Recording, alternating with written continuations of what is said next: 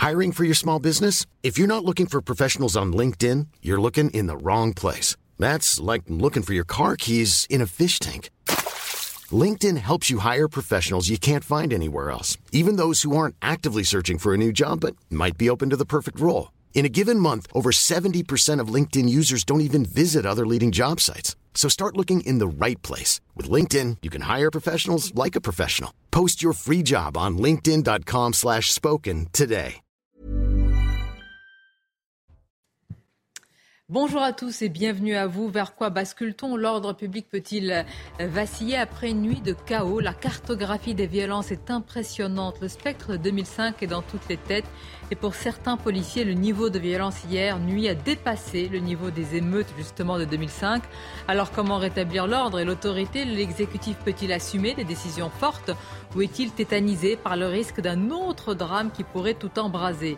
Quels ordres sont donnés? Nos équipes sont sur le terrain. En plateau avec nous de nombreux invités, dont l'avocat et expert en sécurité intérieure Thibault de Montbrial, qui nous racontera ce niveau inédit de violence hier. Le tout avant une marche blanche que l'on va couvrir évidemment à partir de 14h avec nos journalistes sur place à Nanterre. Une marche et des risques réels de nourrir encore plus la colère. Et tout d'abord, le rappel des faits, le journal.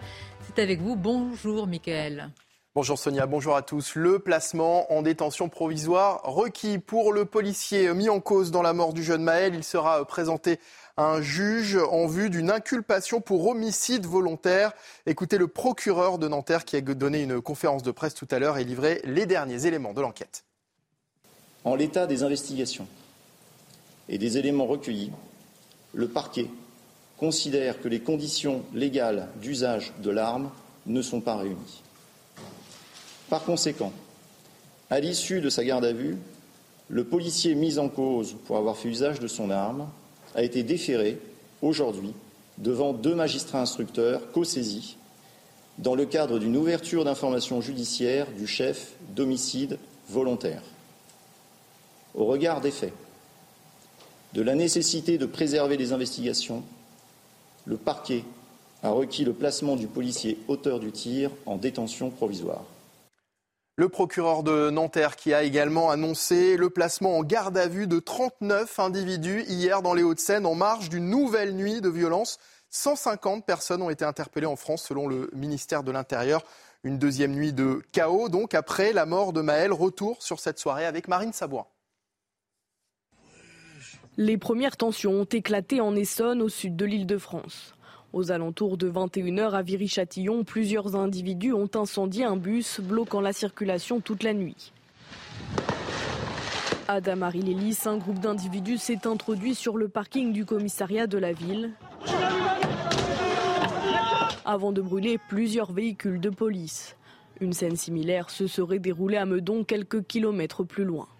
Les forces de l'ordre ont été ciblées dans de nombreuses villes d'Île-de-France par des tirs de mortier, à l'instar de Vitry-sur-Seine.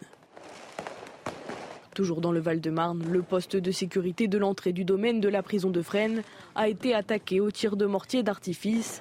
Les émeutiers tentaient de s'y introduire. Sur ces vidéos, les individus appellent à libérer des détenus.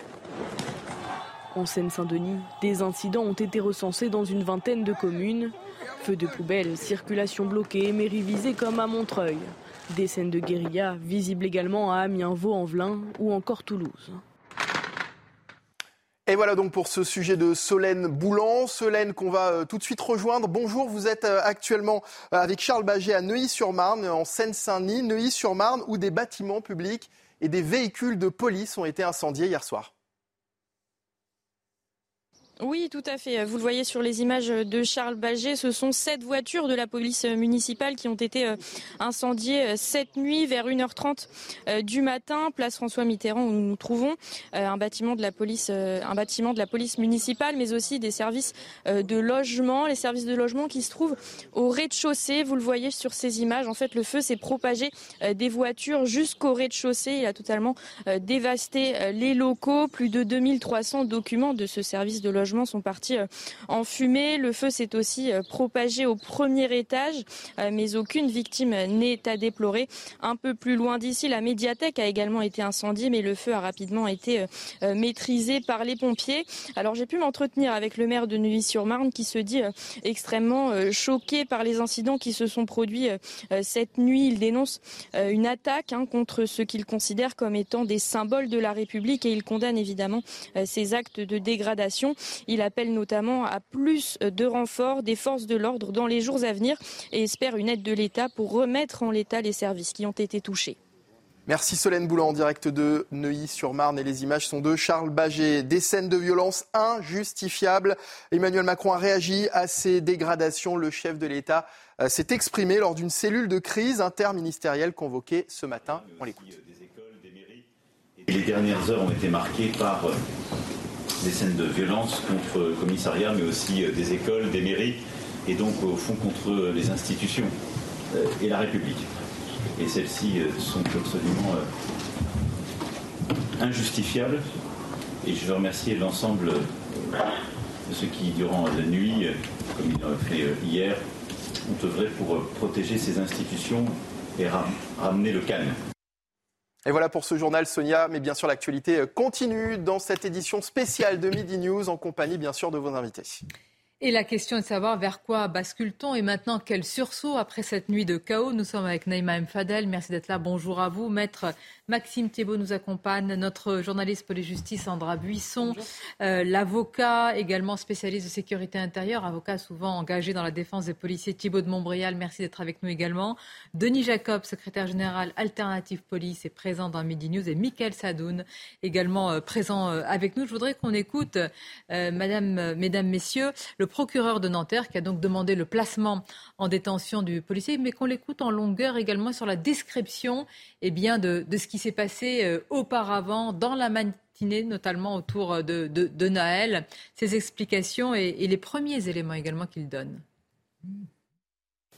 Afin de contrôler celui-ci, au regard de sa conduite, mais aussi du jeune âge apparent des occupants du véhicule, les deux fonctionnaires ont tenté une première fois de procéder à un contrôle en activant leurs avertisseurs sonores et lumineux, se portant à la hauteur du véhicule au niveau d'un feu rouge et en lui indiquant où stationner.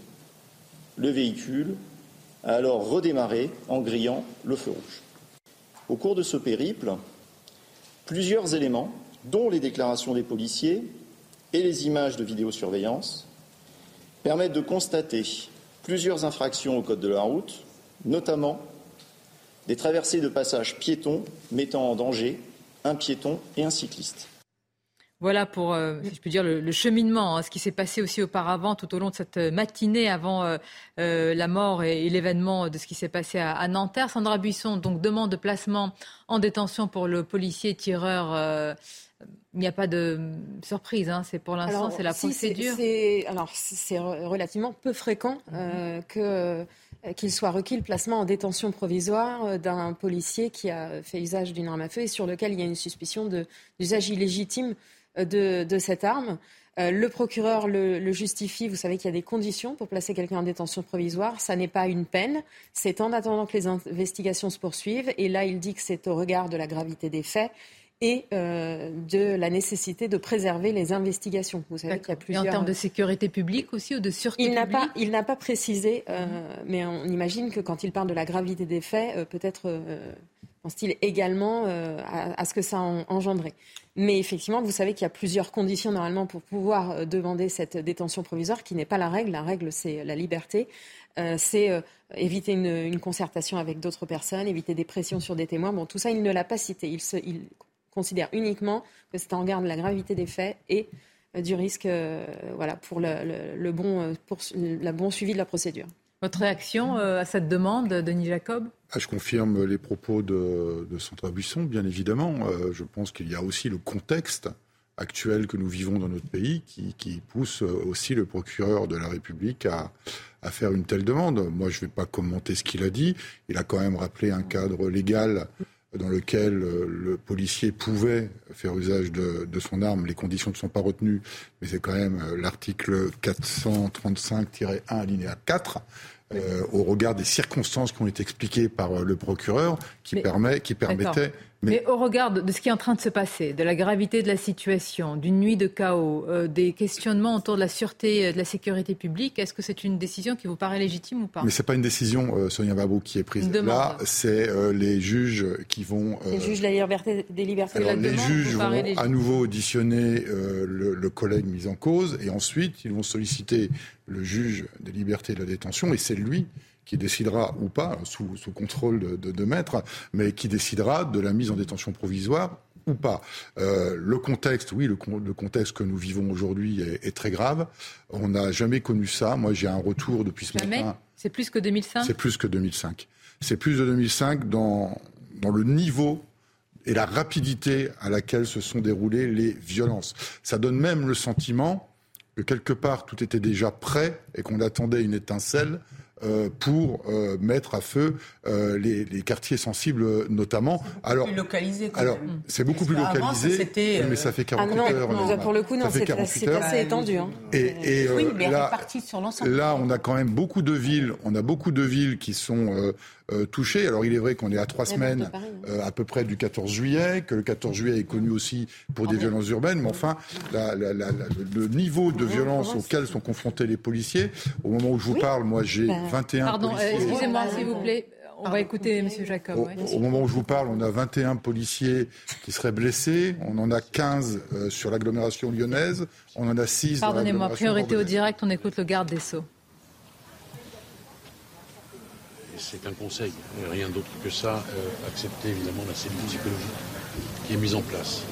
Parce que vous pensez peut-être demain, après-demain, lundi, je ne sais pas, euh, et tout ça, euh,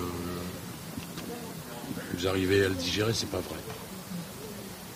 Donc il faut que vous disiez les choses et, à une oreille particulière, qui est celle du psychologue. Donc allez-y, faites-le, ça va vous faire du bien. ça n'efface pas tout, il n'y a pas d'éponge magique mais euh, c'est important que vous puissiez dire les choses, vraiment. je veux vous dire que, au travers de, ma personne, mais, c'est tout le ministère qui est euh, évidemment solidaire de, ce qui, ce qui vous arrive, qui est, absolument euh, inadmissible. Voilà. Rien, rien, ne, rien ne justifie ça. Merci. Merci, monsieur le Du, garde des Sceaux, bon, rien ne justifie cela. Il euh, n'y a pas beaucoup de propos là. Hein, ça va un petit peu dans la droite ligne de ce qui avait été dit par le président de la République euh, avant-hier et Elisabeth Borne. On sent aussi qu'il y a beaucoup, il faut le dire, hein, Thibault de Montbrial, une volonté euh, d'apaiser, une crainte aussi, une peur du spectre de 2005. Est-ce que vous-même vous dites aujourd'hui que ce niveau de violence a été dépassé? D'abord, je voudrais dire un mot sur ce que l'avocat Éric Dupont-Moretti vient de dire à la famille, c'est pas le garde des Sceaux qui vient de parler, c'est un avocat.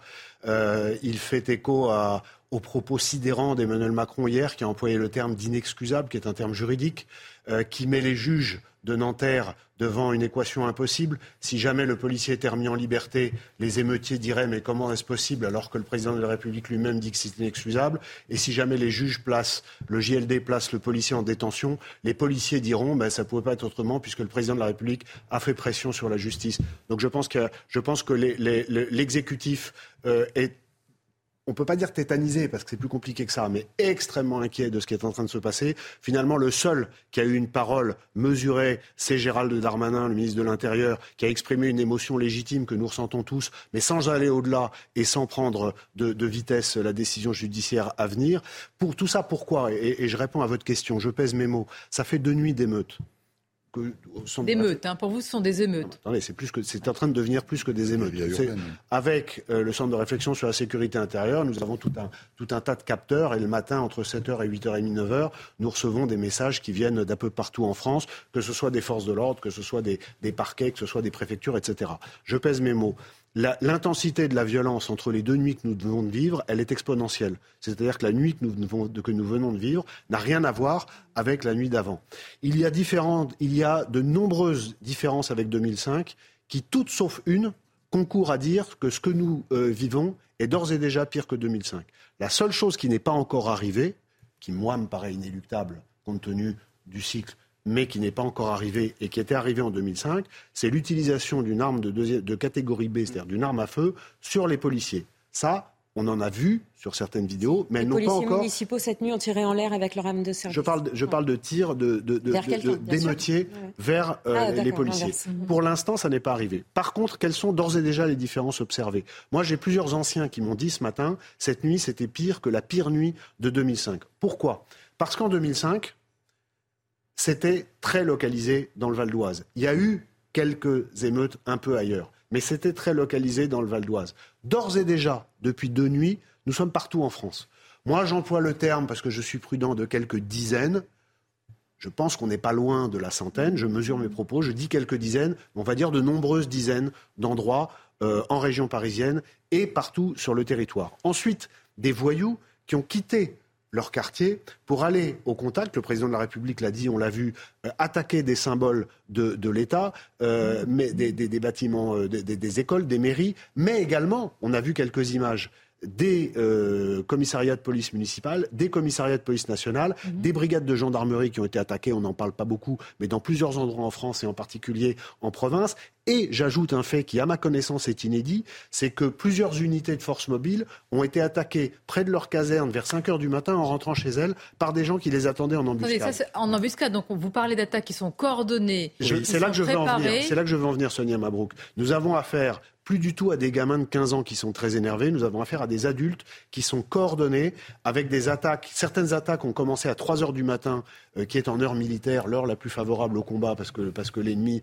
euh, est, est en donc nous avons affaire manifestement à des gens qui sont très bien organisés, qui épuisent nos forces de l'ordre, puisqu'il y a certains endroits où il y a un problème de munitions de, catégorie intermédiaire, puisque beaucoup de munitions ont déjà été tirées euh, depuis de nuit. Il y a des endroits, je ne vais pas dire où pour des raisons évidentes, où la police a été appelée et n'a pas pu aller parce qu'il n'y avait plus de véhicules disponibles, et où des petites villes ont été livrées à elles-mêmes aux émeutiers, qui pour l'instant ne s'en sont pas pris aux habitants, mais euh, de là à ce qu'ils le fassent, il y a quand même euh, un, petit pas qui n'est plus long à franchir. Donc je dis solennellement, je dis solennellement pour finir ce matin, que la situation est gravissime. Tout ce que je vous dis, le gouvernement le sait euh, évidemment. Euh, on va voir comment se passe la marche blanche cet après-midi, mais surtout comment se passe la soirée. Mais nous sommes à la croisée des chemins. Et ce que nous étions nombreux à craindre depuis mm. des années est peut-être en train de. Là, vous n'êtes plus en train de décrire des nuits, une nuit de, tension, de ah violence. là, là, tout ça, tout ça, c'est dépassé. dépassé. Tout ça, c'est dépassé. et la, dernière question, différence, on a déjà basculé pour vous. et la dernière différence avec 2005, c'est que le pays est beaucoup plus fracturé qu'en 2005 et qu'il y a sur plein de vidéos des cris d'Allah Akbar, c'est-à-dire une, dimension identitaire qui était peu ou pas euh, absente, qui était peu ou pas présente en, 2005. Donc nous avons ce que certains experts appellent une hybridation également qu'on observe. On va voir où tout cela nous mène, mais euh, la tendance euh, de ceux qui suivent ça de près aujourd'hui et de, des nombreux gens, notamment des policiers de gendarmes qui échangent avec moi de tout grade, y compris de, de grade élevé, c'est une très lourde inquiétude pour, les, pour les heures et les jours qui viennent. Vos propos, j'allais dire, sont glaçants. Ce n'est pas vos propos, c'est le constat, c'est la réalité qui est, qui est, glaçante. On va les analyser Hein, c'est très important ce que vous venez de dire, avec des attaques qui sont coordonnées, avec un niveau de violence qui est inédit, avec déjà le spectre de 2005 qui est dépassé. Et on se demande alors quel sursaut, quelle décision pourrait faire euh, revenir euh, l'ordre. Et puis aussi le fait qu'on ne soit pas surpris hein, par cela. Ça, il faut le dire. C'est ce que vous avez dit, Denis Jacob. Peut-être d'abord les faits, Sandra Buisson, le rappel, le bilan, interpellation, violence, dégâts, etc. C'est une nuit euh, effectivement très, très compliquée. vous le savez, au moins 150 interpellations en France, près de 150 policiers blessés en zone euh, police nationale, dont un euh, euh, sérieusement. Et effectivement, les violences se sont étendues au-delà de la région parisienne, puisqu'on a des attaques qui se sont passées d'une mairie à, Roubaix, une police municipale attaquée à Mont-Saint-Barreul, un incendie d'une école à Tourcoing, nombreux incidents à Amiens avec incendie d'une bibliothèque de quartier, attaque du commissariat de Sens, incendie du commissariat de on va écouter de nouveau le garde des Sceaux qui s'exprime. Cette nuit. je, voudrais vous dire que D'abord, le temps est à l'émotion, évidemment. Un gamin de, de 17 ans est mort et les gamins de 17 ans ne doivent pas mourir. Je pense aussi parce que ces douleurs s'additionnent aux vigiles qui avaient en charge de garder ce lieu, ce lieu de justice, et qui a failli mourir brûlés cette nuit. Je pense aussi aux plus de 130 policiers et gendarmes qui ont été euh, blessés. Après le temps de l'émotion, il y a le temps de la justice. Et plus que jamais, euh, nous avons besoin de justice et la justice est notre pacte social. Je veux d'ailleurs, euh, à ce titre, rappeler qu'une information est ouverte contre un policier et non pas contre la police. Et que les amalgames qui d'ores et déjà euh, ont été faits sont insupportables. Je dis inlassablement que la justice ne se rend pas sur les plateaux de télévision, qu'elle ne se rend pas sur les réseaux sociaux, et qu'elle ne se rend pas euh, entre 1h et 4h du matin dans la rue, en s'en prenant euh, physiquement aux forces de l'ordre, en dégradant des lieux qui sont nos lieux communs, au sens premier du terme, lieux de la République, tribunaux, mairies, prisons, que la justice ne se rend pas euh, en allumant des incendies dans la rue. Et je veux enfin dire que tous ceux qui, de façon irresponsable, et ils se reconnaîtront,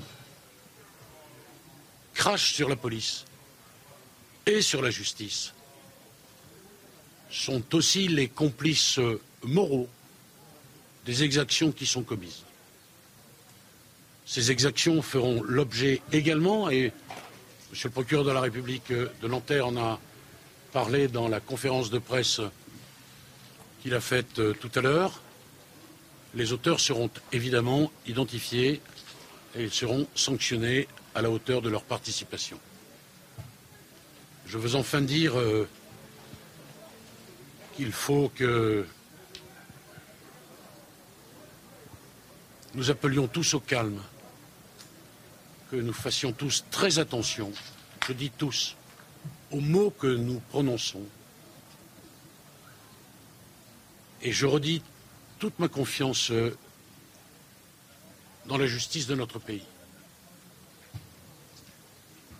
C'est la seule façon d'aller vers l'apaisement. C'est de faire confiance dans la justice qui est rendue en toute indépendance Il y a, je l'ai dit, plusieurs temps. La justice ne se rend pas en quelques minutes. Et il faut respecter ce temps. Voilà, mesdames et messieurs, ce que je voulais vous dire. Et enfin, bien sûr, j'ai une pensée particulière pour le personnel qui est ici. Au bord des larmes, vous l'avez vu. Ils ne comprennent pas, ils ne peuvent pas comprendre. Et je veux rappeler, enfin, que le tribunal de proximité, c'est un tribunal qui se consacre exclusivement ou presque à des gens modestes. Vous savez ce qui devait se passer ici cet après-midi? C'était une audience consacrée au surendettement. C'est des gens dans la difficulté qui devaient, qui devaient être aidés par la justice. Eh bien, ce ne sera pas possible.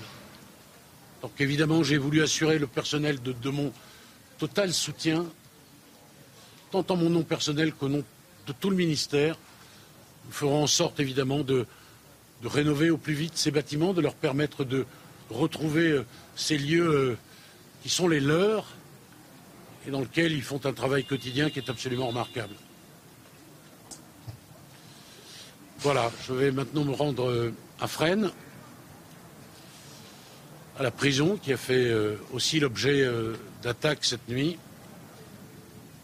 Il faut que tout cela cesse que nous retrouvions le calme et tous ceux qui font en sorte que ce soit la défiance qui devienne la règle quand on évoque nos institutions, ceux-là, je le redis, sont lourdement responsables de cette situation. Je vous remercie. Merci beaucoup.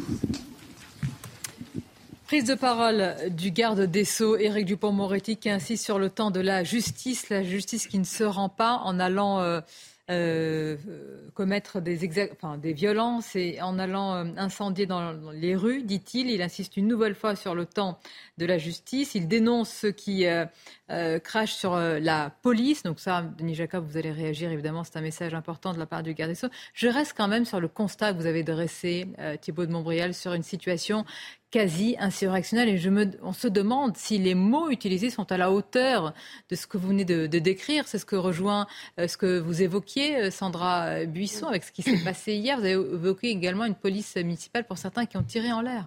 Ils ont tiré en l'air pour euh, préserver leur vie, leur intégrité physique. Ça s'est passé notamment à... attendez que je recherche, mais bon, on va refaire un point. Moi, les policiers, ce qu'ils m'ont dit euh, cette nuit, c'est on a pris la foudre. C'était une situation quasi insurrectionnelle, parfois des zones de guerre. Certains disent que c'était pire qu'en 2005. Alors, on va voir si sur le long terme, ce sera pire qu'en 2005, puisqu'il y avait eu aussi cet effet-là, c'est que ça avait duré euh, très longtemps en 2005.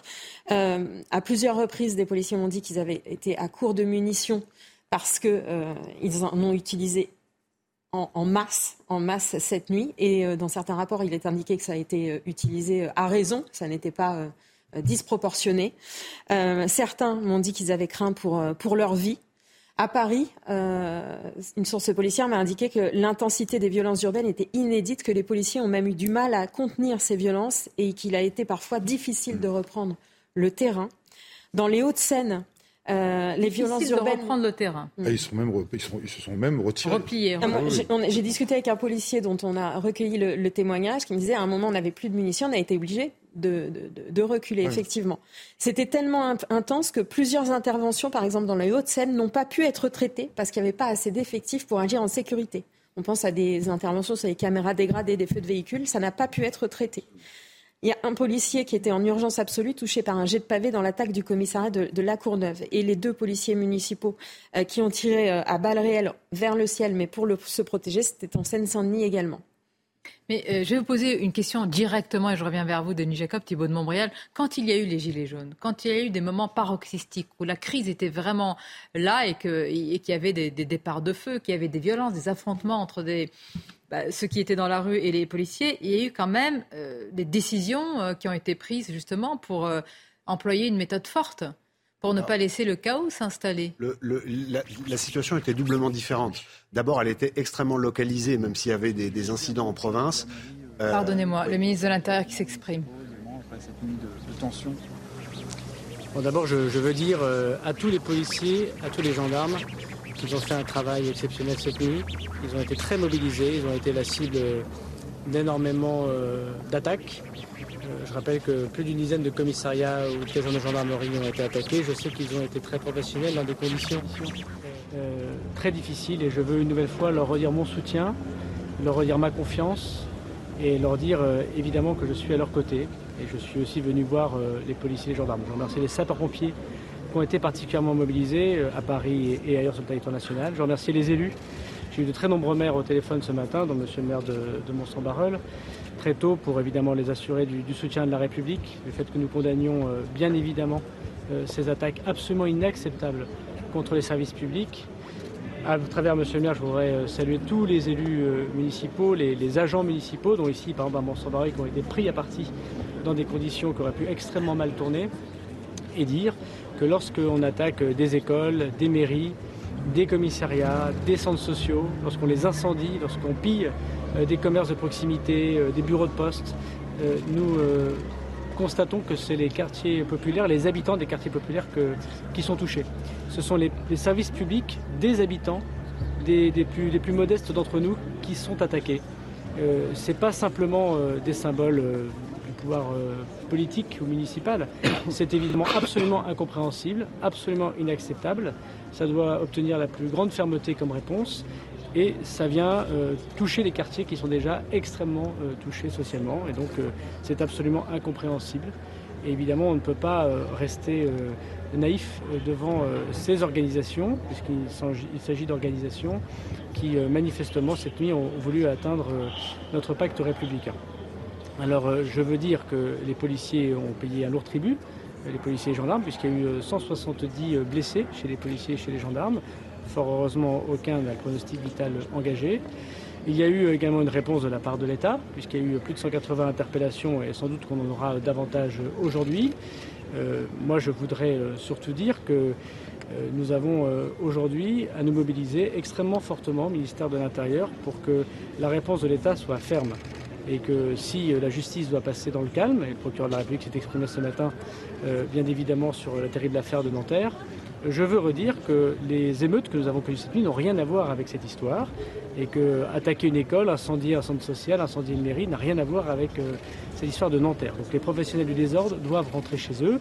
Ce soir, il y aura beaucoup plus de policiers et de gendarmes présents.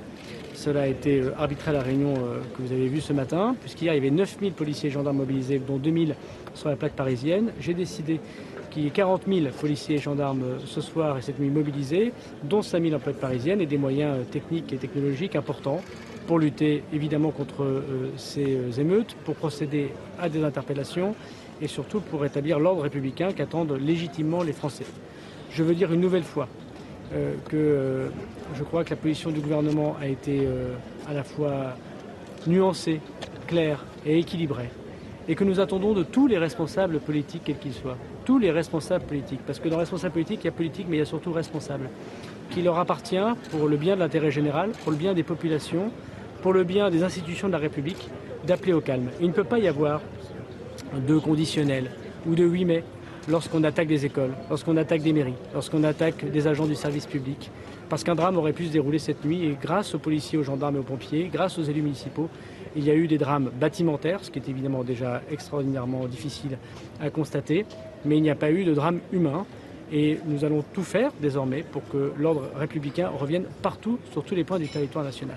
Je voulais assurer évidemment à M. le maire de Mons et à travers lui à tous les maires de France. Madame la Première ministre est en déplacement au moment où nous parlons. Euh, je sais, et on a eu une réunion avec elle ce matin, qu'elle est parfaitement mobilisée comme le président de la République pour que les choses soient très clairement dites. Je crois qu'elles l'ont été et que nous comprenons tous que ce qui se joue aujourd'hui, c'est les institutions de la République. Est-ce que le gouvernement envisage euh, l'instauration de l'état d'urgence comme ça avait été le cas en 2005 je crois que vous aurez constaté qu'on peut mobiliser énormément de moyens, puisque je vais euh, multiplier par quatre le nombre de policiers et de gendarmes, mobiliser les moyens technologiques et techniques du ministère de l'Intérieur, en lien bien sûr avec le ministère de la Justice, sans qu'on ait besoin de recourir euh, à des articles particuliers de la Constitution.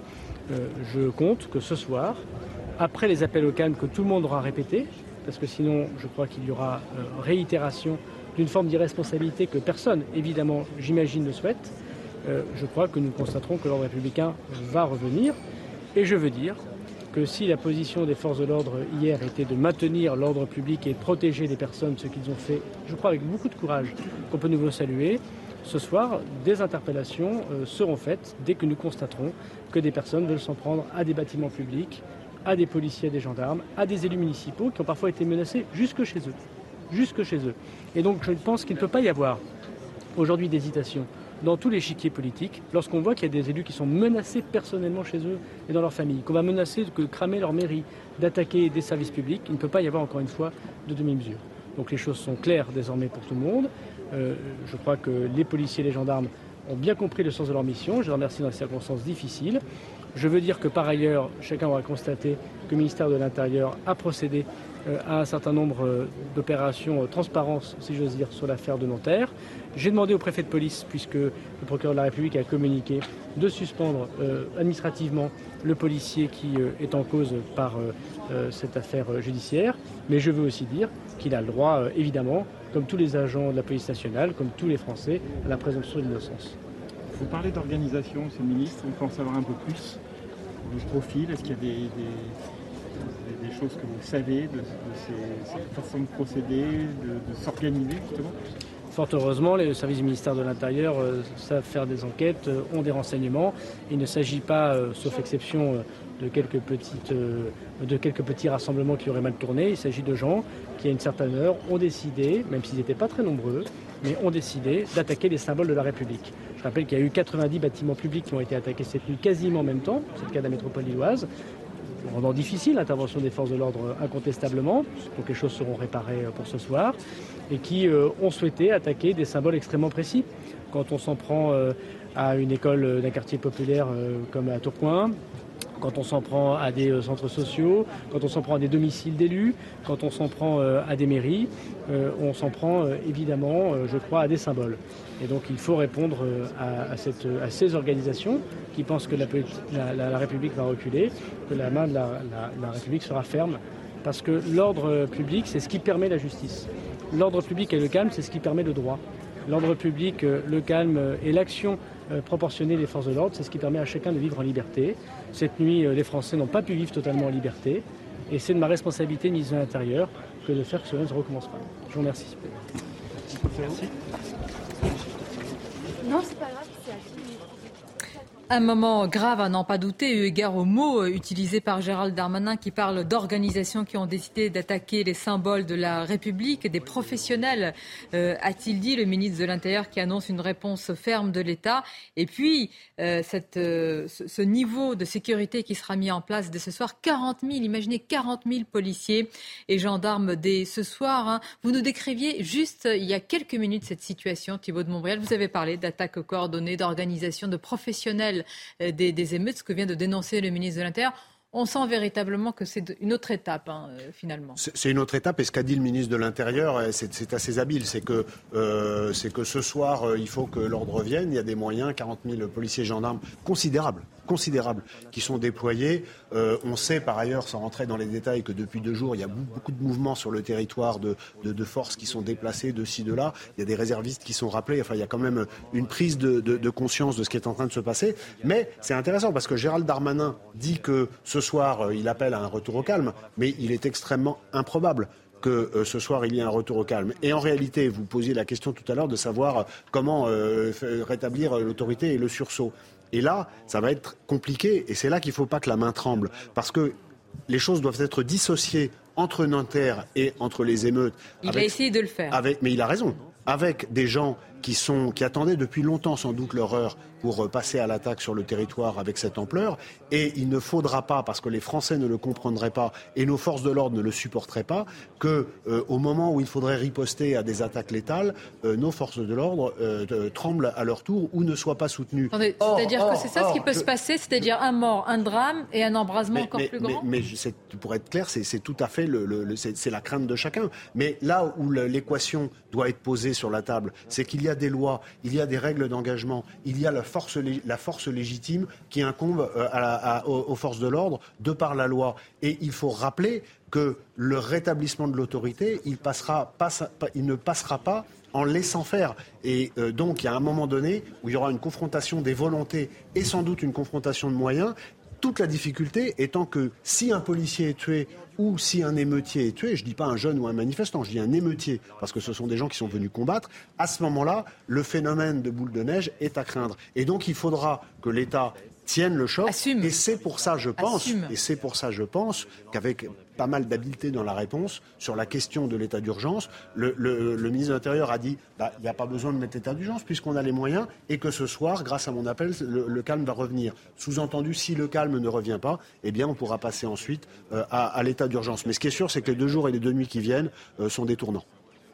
et je dis, avant de partir, toute ma sympathie, ma solidarité euh, pour les forces de sécurité intérieure, la police, la gendarmerie, qui plus que jamais dans les, heures et dans les jours qui viennent euh, sont les, garants de la cohésion de notre, nation et de la défense de nos institutions. Je demande encore un instant, Thibault de Montbrial, puisque ce qu'on est en train de dire en réalité, et ce qu'a dit le ministre de l'Intérieur, c'est ainsi que je le comprends, c'est que pour beaucoup qui sont euh, sortis hier pour mettre le chaos, c'est un prétexte, Nanterre c'est un prétexte. En réalité, beaucoup attendaient ça. Et la plupart des Français qui nous regardent ne sont pas peut-être pas surpris de ce qui est en train d'arriver.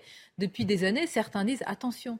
Attention, le feu couve et il suffit d'un drame, d'un incident, d'un événement pour que ça se produise. C'est votre, c'est votre sentiment aussi, Denis Jacob Bien sûr, c'est, le sentiment de mes collègues qui sont surtout sur le terrain confrontés à cette ultra-violence. Je vous l'ai dit tout à l'heure, euh, ça, ça a démarré d'un coup brutalement partout en France.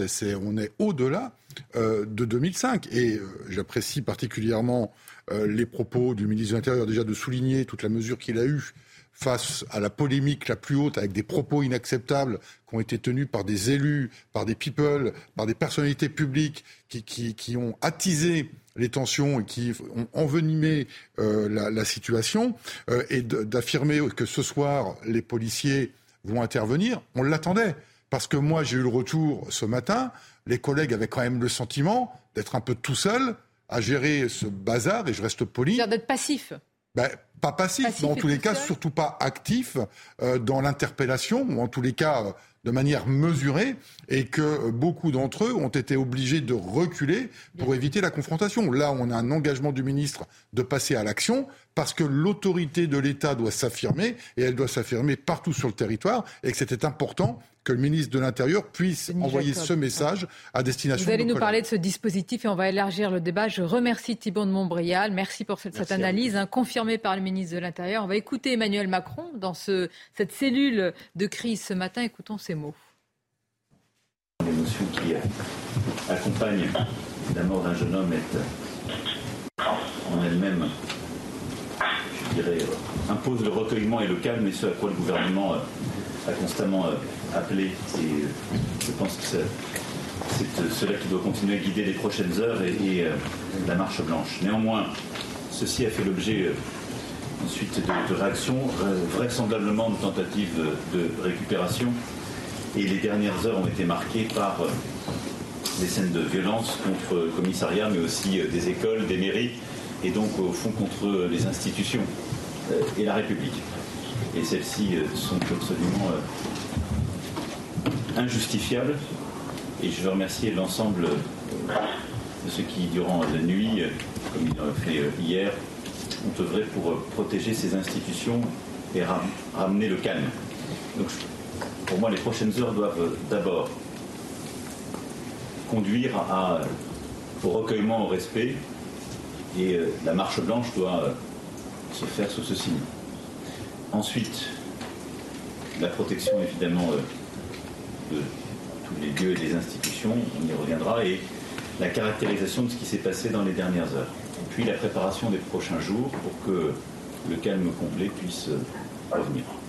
Voilà, cette prise de parole, c'était ce matin. Depuis, vous venez de l'entendre sur CNews, le ministre de l'Intérieur a annoncé une réponse ferme de l'État, a dénoncé des organisations, des professionnels, euh, des, euh, des, émeutiers qui sont, sont, pris à des symboles très précis de la République. Il a annoncé également, et on va en parler, imaginez le dispositif 40 000 policiers et gendarmes. Sandra Bisson, arrêtons-nous sur ce dispositif qui est véritable qui n'a rien de commun dans une telle situation. Qui n'a rien de commun, qui commence à ressembler à ce qui a été mis en place au moment des, des Gilets jaunes. On n'est pas encore euh, à ce niveau-là, mais, mais, mais, on y va. 40 000 policiers et gendarmes sur tout le territoire euh, ce soir, puisque vous l'avez vu, euh, il y a eu ces violences urbaines dans toute la région parisienne, mais aussi au-delà. Euh, en province, en région, il y a eu de fortes tensions et, plusieurs commissariats et institutions visées, attaquées. avec des débuts d'incendie pour certains.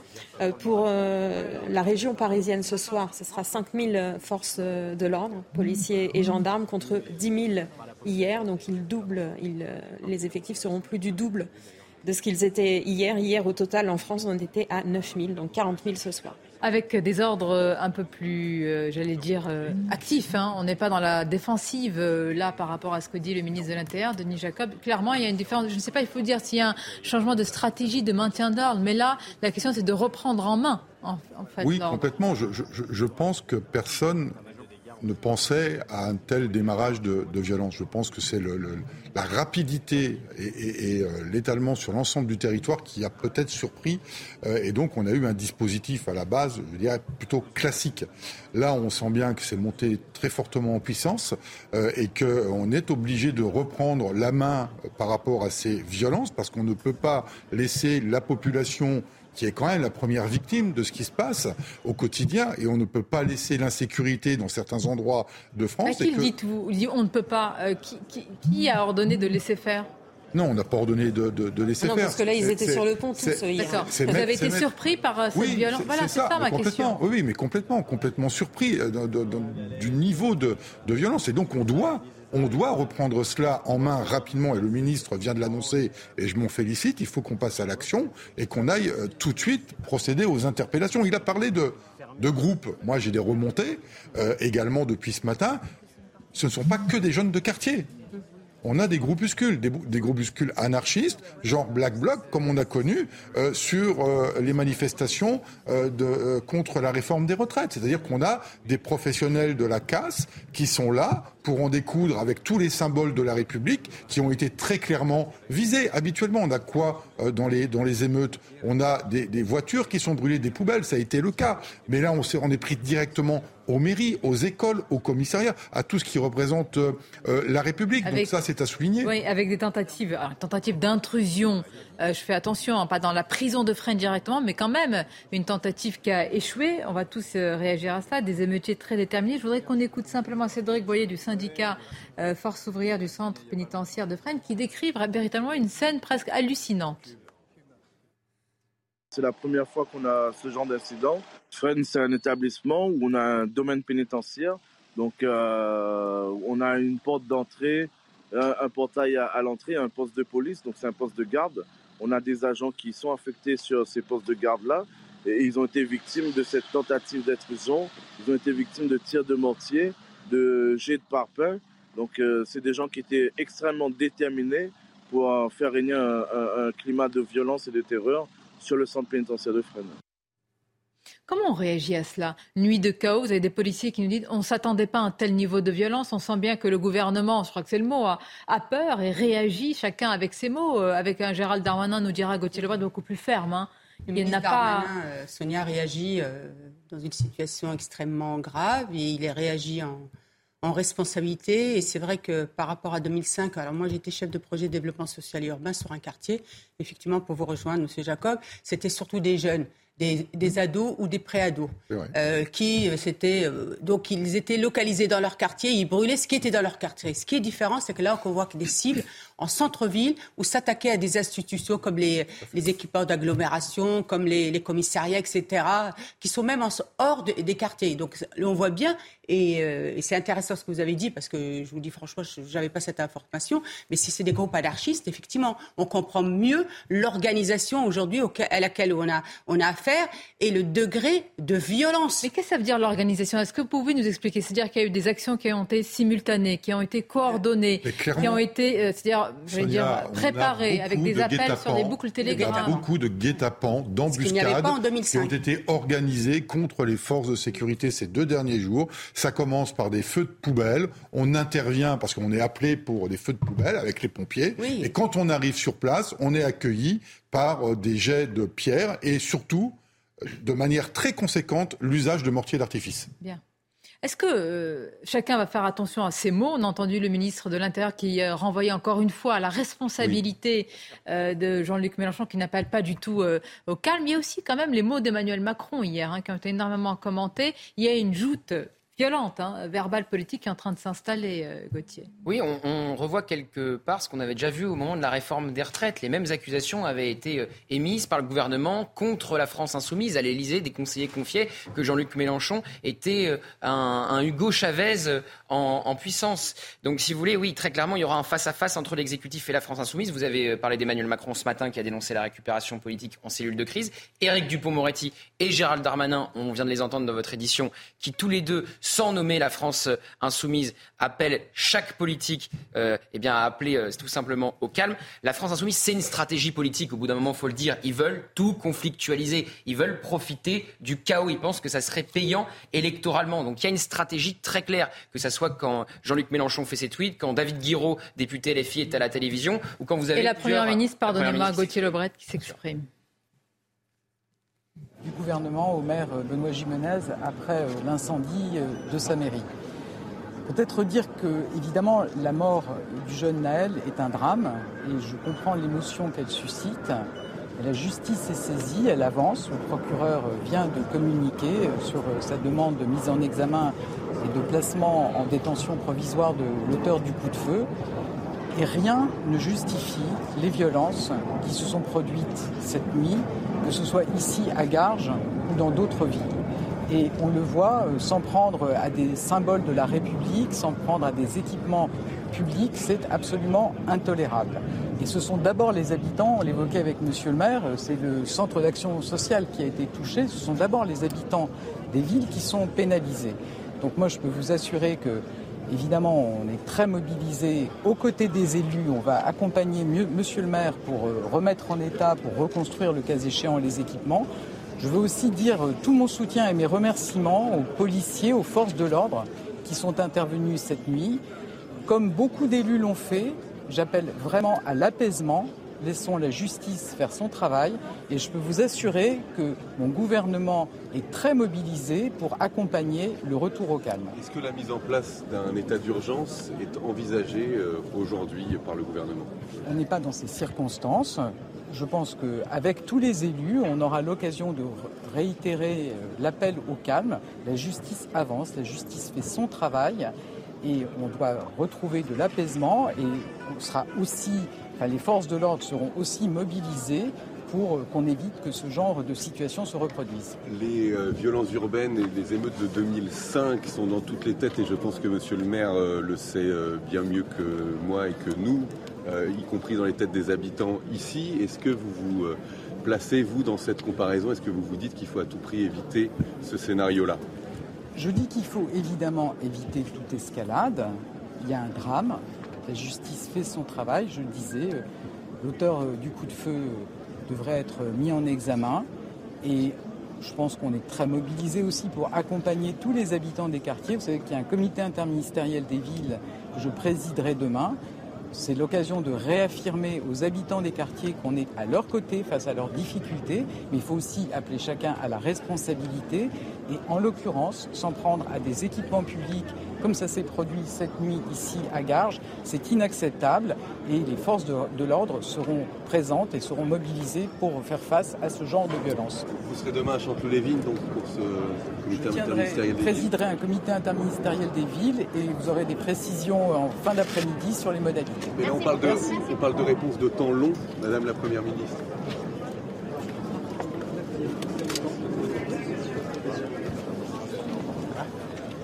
Voilà donc pour la prise de parole euh, d'Elisabeth Borne. C'est assez incroyable, hein, je voudrais préciser à nos téléspectateurs. Depuis ce matin, vous avez eu la prise de parole d'Emmanuel Macron dans, ce, dans cette cellule de crise interministérielle, Éric Dupont-Moretti, Gérald Darmanin, Elisabeth Borne. Très nettement, hein, on voit une tonalité très ferme euh, chez le ministre de, l'Intérieur, qui tranche un peu, je dois le dire, avec euh, Elisabeth Borne, qui appelle au calme. Enfin, le calme, ça ne se décrète pas. On voit bien que c'est le ministre de l'Intérieur, un comble à Gérald Darmanin d'incarner ce, côté-là et ce rôle-là.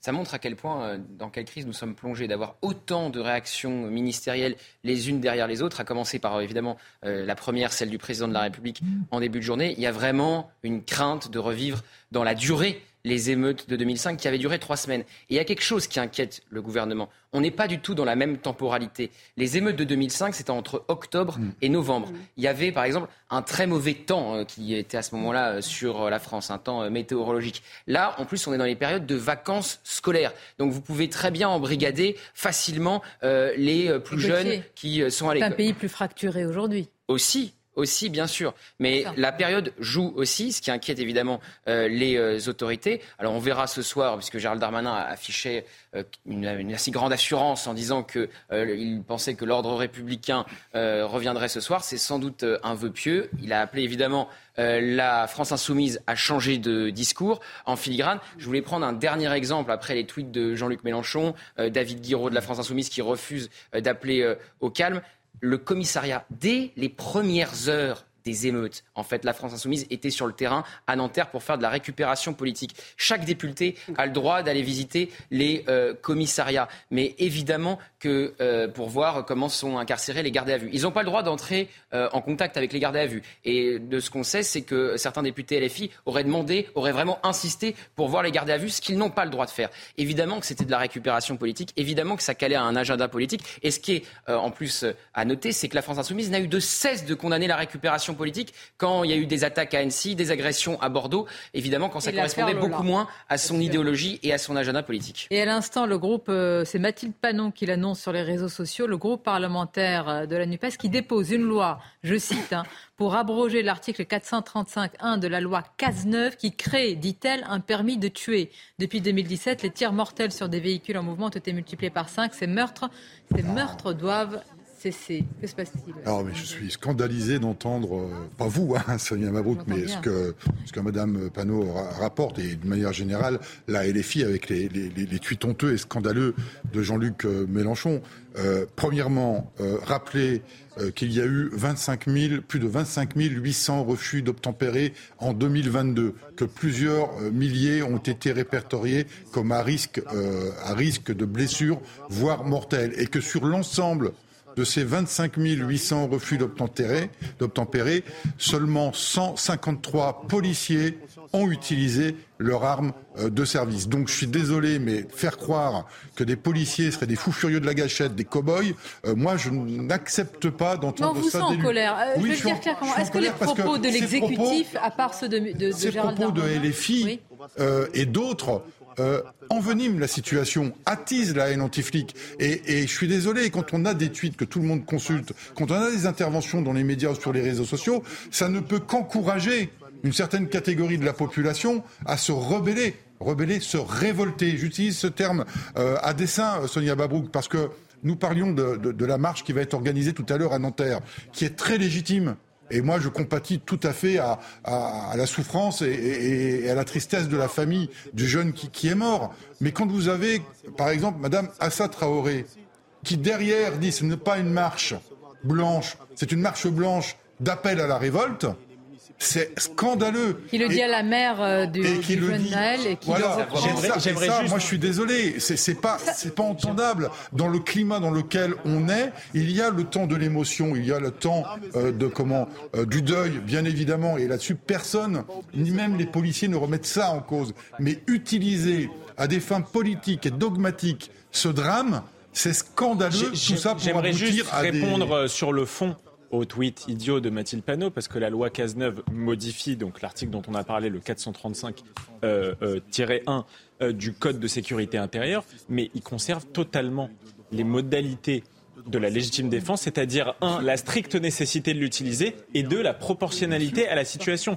Donc ça n'est absolument pas un droit de tuer. Moi, la question, est-ce qu'il y a là un agenda politique et sociétal un dernier exemple, Sonia, sur la France Insoumise. Carlos Martens Bilongo est allé aux côtés euh, des émeutiers il y a deux jours. Il s'est fait agresser par les émeutiers. Et la France Insoumise refuse de condamner l'agression de leur propre député, Carlos Martens Bilongo, pour ne pas discréditer les émeutiers. Vous vous rendez compte? Il y a un des leurs qui s'est fait agresser. Les vidéos sont sur euh, les réseaux euh, sociaux.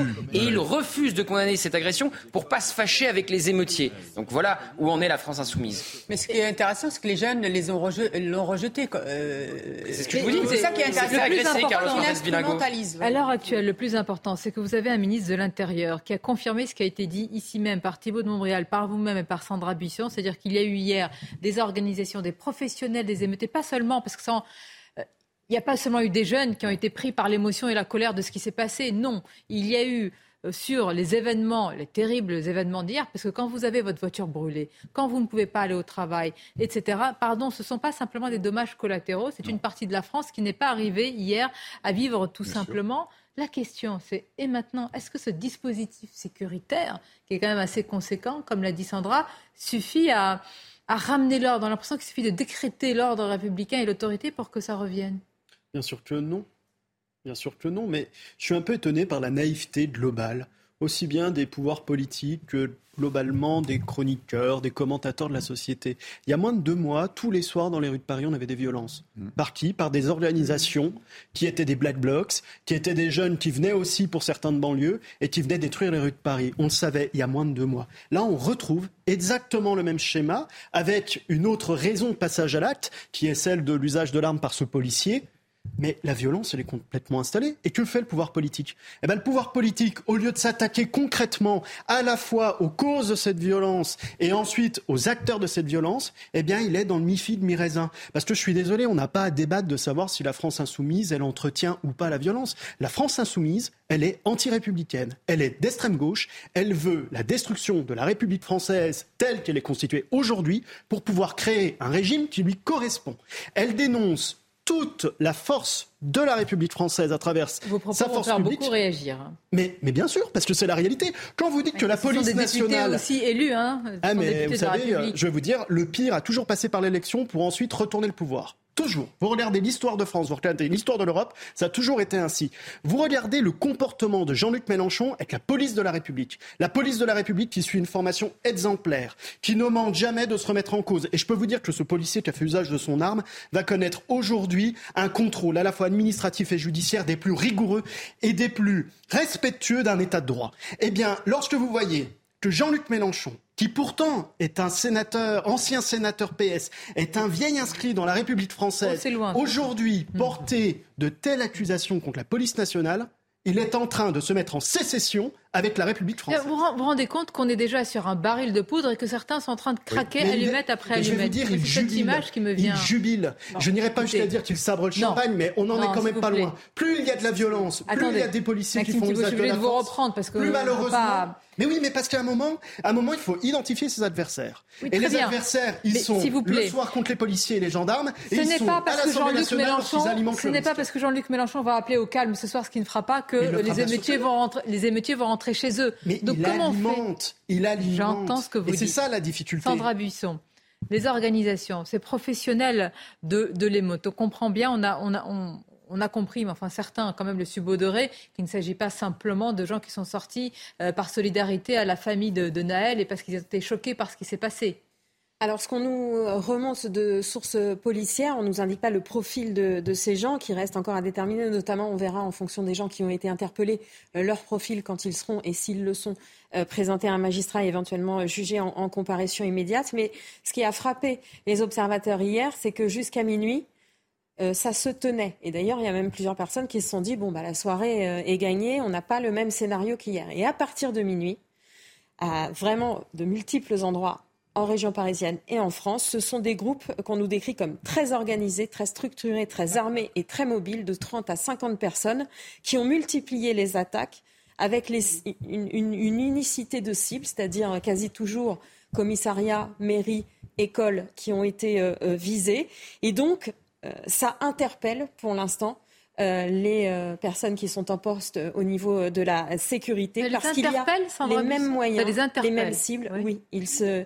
Alors, on n'envisage pas qu'il y ait une seule même personne qui soit à l'origine de cette organisation, mais le fait que ça ait démarré après minuit, d'une manière tout à fait bien spécifique et qui s'est répétée à différents endroits du, du territoire, effectivement, ça pose des questions. On nous dit aussi que par rapport à 2005, euh, ça semble quand même, euh, c'était moins organisé que ça en 2005.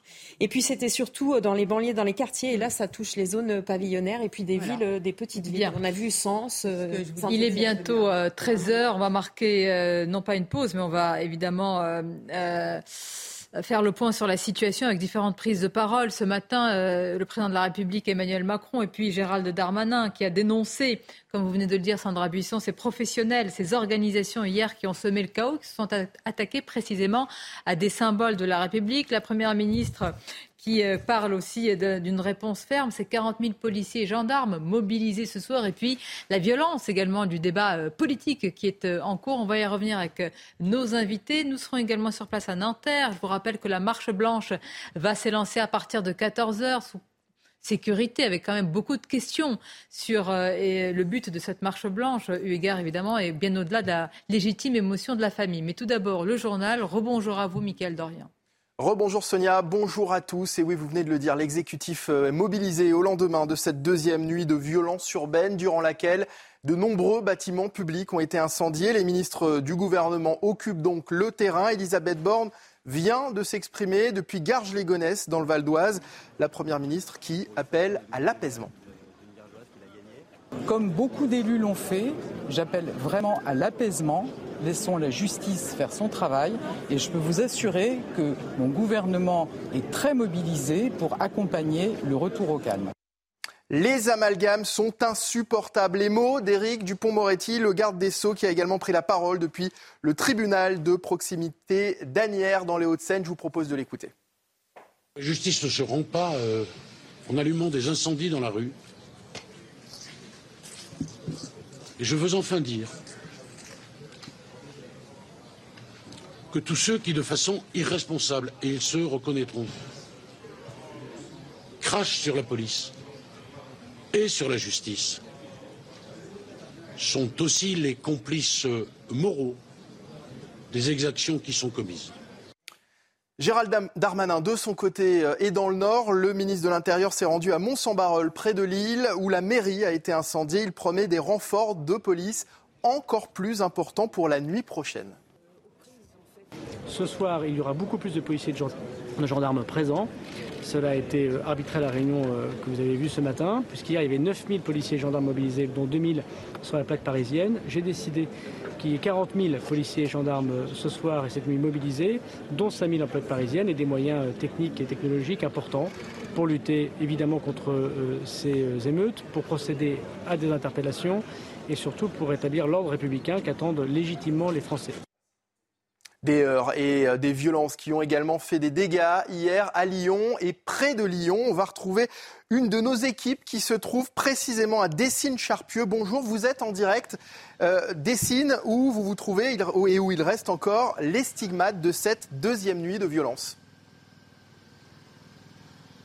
Oui, absolument. Des signes qui fait partie euh, des communes de la métropole de Lyon où la nuit a été euh, très tendue. Vous voyez à l'image euh, la façade de l'hôtel de ville, de la ville qui a été attaquée vers 4 heures du matin par une vingtaine de jeunes, dont deux très jeunes.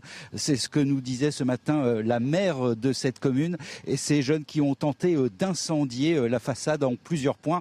Alors par chance, l'alarme s'est mise en route très rapidement et les pompiers ont pu intervenir et éteindre ces euh, débuts euh, d'incendie, mais cela fait un signe de la tension qui a régné pendant toute la nuit. Autre incendie qui aurait pu virer au drame, cette fois-ci c'est à Villeurbanne, où des tirs de mortier contre la façade d'un immeuble ont enflammé plusieurs appartements. Une trentaine d'appartements ont été détruits et plusieurs euh, dizaines de personnes ont dû être relogées. Alors la commune de Vaux-en-Velin aussi a été victime d'incendies de voitures, également la commune de Bron. En tout cas, selon la préfecture, ce matin.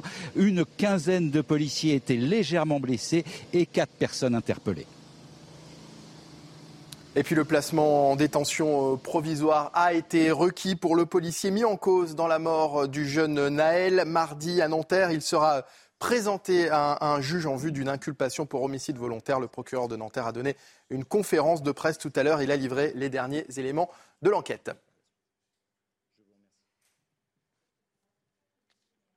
Et voilà, c'est la fin de ce euh, journal. L'actualité continue bien sûr. Édition spéciale de Midi News en compagnie de Sonia Mabrouk et de ses invités.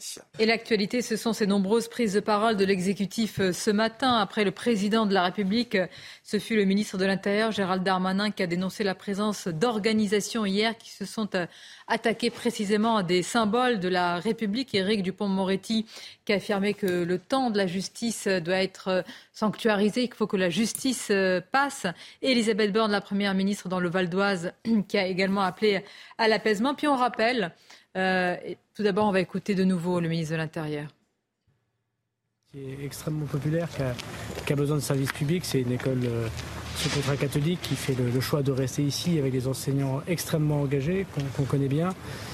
Bah, ça m'inspire du dégoût, ça m'inspire euh, beaucoup de tristesse et ça m'inspire beaucoup de sentiments manifestement de lâcheté de la part de ceux qui font ça.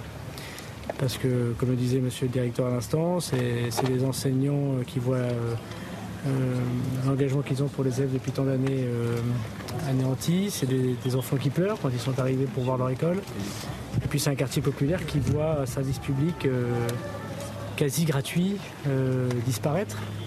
Alors évidemment, grâce à l'action de la maire, on va pouvoir se relever et, reproposer très rapidement aux enfants des, lieux dans ce quartier, parce que c'est pas la République qui va reculer, c'est pas la ville de Tourcoing qui va reculer, c'est les voyous qui vont reculer. Mais faire ça, c'est dégueulasse. Et puis ça, me, touche profondément. Euh, parce qu'on voit bien que ceux qui font ça, ils le font euh, sans doute pour atteindre le cœur de la République. Euh, l'éducation, les enfants, l'école, dans des quartiers où ce n'est ni la drogue, ni les radicalismes qui vont l'emporter. Voilà. Vous appréhendez les, les nuits qui arrivent? J'ai eu l'occasion de dire tout à l'heure que d'abord je voulais vraiment tirer un très grand coup de chapeau aux policiers, aux gendarmes et aux pompiers qui ont été valeureux, qui ont été courageux, qui n'ont répondu euh, à aucune provocation cette nuit, malgré euh, des difficultés extrêmement fortes. Et que rien ne peut excuser ce qui s'est passé euh, cette nuit, s'en prendre à des écoles, des centres sociaux, des mairies. Menacer personnellement les familles d'élus qui, courageusement ont été, comme Mme la maire de Tourcoing, euh, au contact de leur population. Euh, voilà, ça va s'arrêter parce que des moyens absolument considérables euh, à la demande du président de la République ont été dégagés pour que ce soir il y ait, comme je vous l'ai dit, 40 000 policiers et gendarmes mobilisés, des moyens technologiques et techniques aussi, et puis des moyens de police judiciaire, parce qu'il est évident que ceux qui ont incendié des écoles, des mairies, seront retrouvés, seront interpellés et seront traduits dans la justice. En tout cas, je veux vous dire que la réponse de l'État sera extrêmement ferme et que euh, dès ce soir, euh, il faut que chacun comprenne que l'ordre public va être établi. comment on fait baisser la tension quand on arrive à ce niveau de... Deuxième prise de parole ce matin euh, du ministre de l'Intérieur qui affirme que ce sont les voyous qui vont euh, reculer. On, voit bien là que le message est martelé, qu'on veut décréter le retour de l'ordre euh, public et républicain avec ce renfort policier Gauthier Lebret et puis une volonté de reprendre en main aussi le débat politique. Oui, le ministre de l'Intérieur qui s'avance beaucoup en disant que l'ordre public va être rétabli dès ce soir. Si ce n'est pas le cas, si on a des nouvelles images de chaos et d'émeutes, on pourra ressortir cette déclaration du ministre de l'Intérieur qui prouvera une nouvelle fois, malgré euh, les moyens euh, colossaux mis en place avec 40 euh, 000 policiers sur le terrain, l'impuissance de l'État. Et quand vous avez une France insoumise qui est dans la récupération la plus grossière possible, un État qui prouve son impuissance, qui est la gagnante politique de cette séquence Marine Le Pen? On va voir les gagnants à long terme. Effectivement, euh, à court terme, vous avez raison. On va se rendre également à Nanterre où se prépare, ce sera dans moins d'une heure, une marche blanche qui va s'élancer en mémoire et en hommage à, Naël avec des mots qui ont un peu provoqué euh, un flottement hier, hein, ceux de la mère de, de, Naël à qui on a soufflé. On verra tout à l'heure ce moment que c'était une marche de la révolte. Mots qui ont été repris par la maman. Personne, évidemment, ne peut, euh, comment dire, soustraire à cette mère l'émotion, la tristesse et même plus que ça. Mais c'est vrai que ces mots ont provoqué beaucoup de réactions. On va en parler. Tout d'abord, la question que l'on pose à, notre journaliste sur place, c'est euh, dans quel contexte, quelle est l'ambiance maintenant à moins d'une heure de cette marche blanche? Écoutez, Sonia, ici, c'est euh, une ambiance assez particulière parce que vous l'avez dit, cette marche de la révolte à l'appel de la mère de Naël euh, via une vidéo TikTok, cette marche devait partir à 14h devant la préfecture des Hauts-de-Seine devant laquelle nous nous trouvons actuellement. Finalement, il y a maintenant quelques minutes, quelques heures, un nouvel appel a été euh, lancé. Le départ de cette marche blanche se ferait depuis la cité Pablo Picasso, à quelques mètres d'ici. La cité, théâtre de violents affrontements avec les forces de l'ordre, de très nombreuses dégradations depuis ces dernières 48 heures. Alors cette marche blanche devrait partir donc depuis cette euh, cité euh, Pablo Picasso à 14h. Elle devrait passer devant cette préfecture des Hauts-de-Seine puis se terminer eh bien, à proximité de la station RER e Nanterre Préfecture, là où le jeune euh, Naël a été tué il y a quelques jours. Il faut savoir que cette marche blanche, est scrutée par les médias du monde entier, de très nombreuses chaînes de télé françaises évidemment, mais également internationales sont présentes ici devant la préfecture pour couvrir cette marche blanche, marche blanche qui devrait rassembler plusieurs milliers de personnes, mais dû à ce changement, disons, de, point de départ, pour l'heure, eh bien, peu d'habitants ici euh, devant la préfecture. Il faut savoir que le quartier est évidemment quadrillé par les euh, forces de l'ordre, de nombreuses euh, compagnies de CRS, mais également des escadrons de gendarmerie mobile qui prennent position un petit peu aux quatre coins de la ville de Nanterre, ville de Nanterre, qui depuis effectivement 48 heures maintenant s'embrase chaque nuit durant avec de très nombreux affrontements. Cette marche blanche, elle va prendre évidemment un virage politique avec notamment la présence de nombreux députés de la France insoumise, mais également la présence euh, de Fabien Roussel du Parti communiste et enfin le maire de la ville qui participera à cette marche blanche, maire de la ville euh, Patrick Jarry qui souhaite que ce rassemblement soit une grande manifestation pacifique à la mémoire de ce jeune Nantérien. Je vous remercie. On reviendra vers vous et merci pour cette information puisqu'on apprend que le trajet, en tous les cas le point de départ euh, de cette marche blanche a été modifié. Et donc ça, j'imagine que pour les conditions quand même de sécurité et de sécurisation de ce moment singulier et particulier, ça ne doit pas être évident. C'est pas évident, Sonia Babrouk, parce que toute manifestation en France, toute manifestation, quel qu'en soit le type, que ce soit une manifestation pour la défense des oiseaux ou autre, doit être déclarée, organisée avec les services administratifs, préfectoraux et de police, parce que notre devoir de policier, c'est aussi d'assurer que cette marche se euh, se déroule dans les meilleures conditions de sécurité possibles, qu'il n'y ait pas de problème. Or, au moment où je vous parle, alors peut-être que ça a changé ce matin, mais au moment où je vous parle, je n'avais pas connaissance d'un dépôt de déclaration pour cette marche et nous n'avions pas euh, d'organisateur désigné pour cette marche. Donc ça va être très compliqué pour nous, fonctionnaires de police, qui avons un devoir de garantir la sécurité de cette marche. Nous ne savons pas comment elle va se dérouler, où, elle, part, Pablo Picasso a priori, mais où elle va arriver peut-être à la préfecture, par où elle va passer, euh, on ne le sait pas. Et puis il y a derrière, et je le disais tout à l'heure, malheureusement cette récupération politique où on risque d'avoir une agrégation de personnes qui n'ont rien à voir avec la raison pour laquelle euh, il va y avoir cette marche, une marche très légitime à la mémoire de, de, de ce jeune qui est, qui est décédé.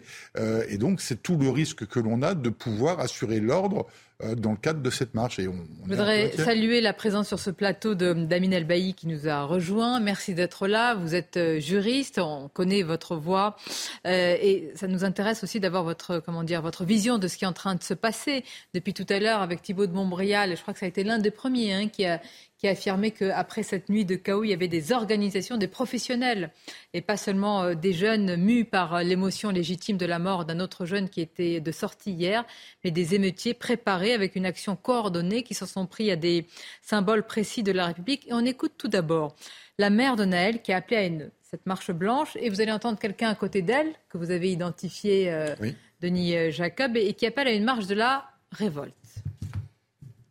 Je m'appelle Mounia, la maman Anaël, celui qui vient de se faire recevoir une balle, qui est mort à Nanterre le petit 17 ans. Je suis sa maman. Rendez-vous jeudi à la préfecture à 14h. Marche blanche. Jeudi, venez tous. C'est la marche de la révolte, même. On fait une révolte, s'il vous plaît, pour mon fils, pour Merzouk Naël. On sera tous là. Merci.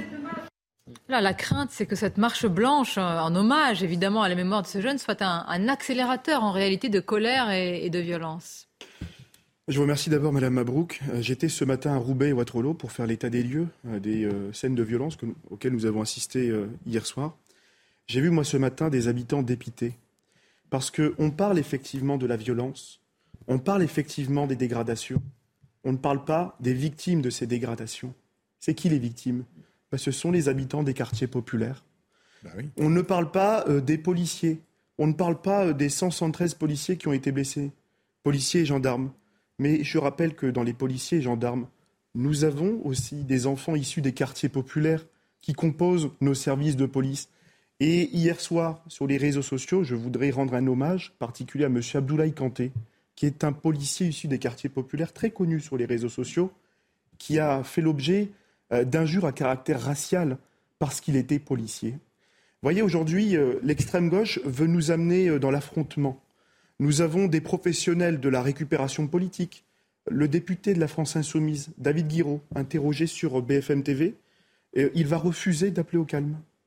Voilà, aujourd'hui, nous, nous, payons ces conséquences-là. Nous n'avons plus, par exemple, à Roubaix ou à Trollo, nous n'avons plus de centres sociaux. Nous n'avons plus le centre commercial Lidl qui a brûlé.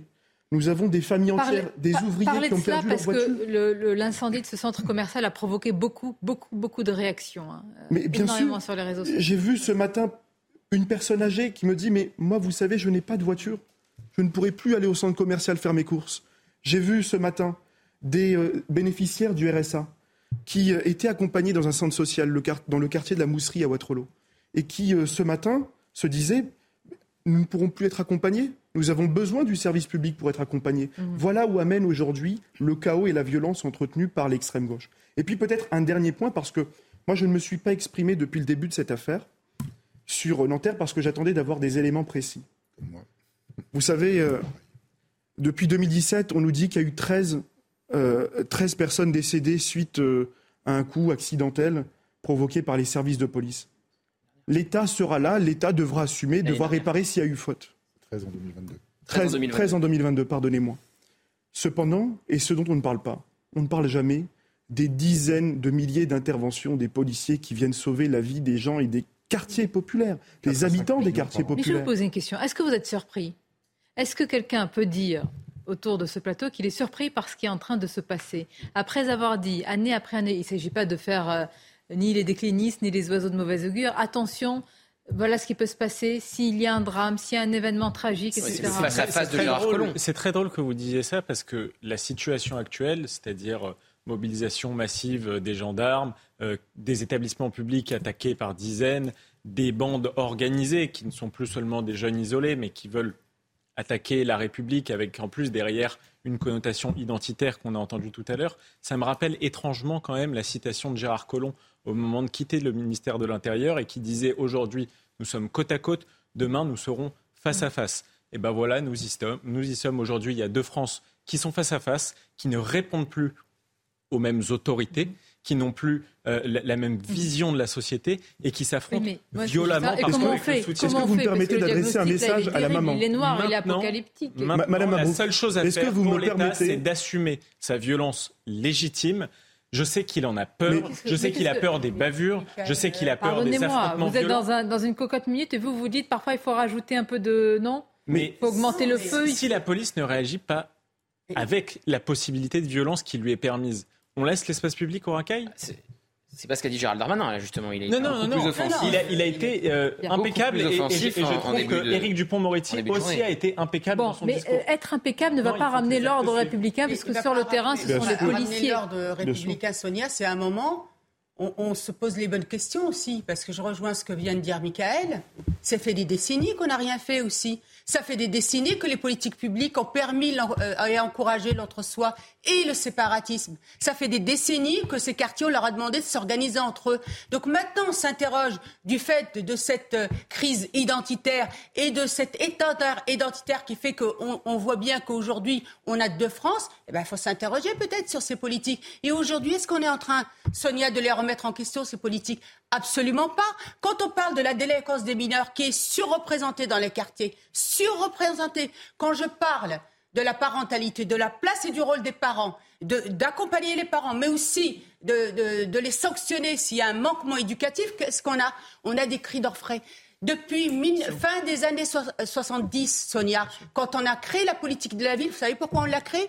Parce qu'il y a eu les premières émeutes urbaines, parce qu'il y a les premières délinquances. Et on a répondu par quoi?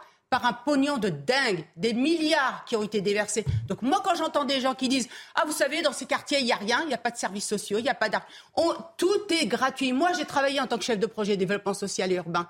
On emmené des journées faire des gamins faire du cheval gratuitement. On j'ai emmené quand j'étais à Trappes, directrice des centres sociaux, le, la politique de Trappes, c'était 30 euros par semaine pour aller faire un voyage qui coûtait 600 Avant de revoir toutes ces politiques, il y a une réponse d'urgence. C'est qu'à un moment, on peut pas. En fait, euh, euh, je, termine sur ça parce que ça me met vraiment en colère.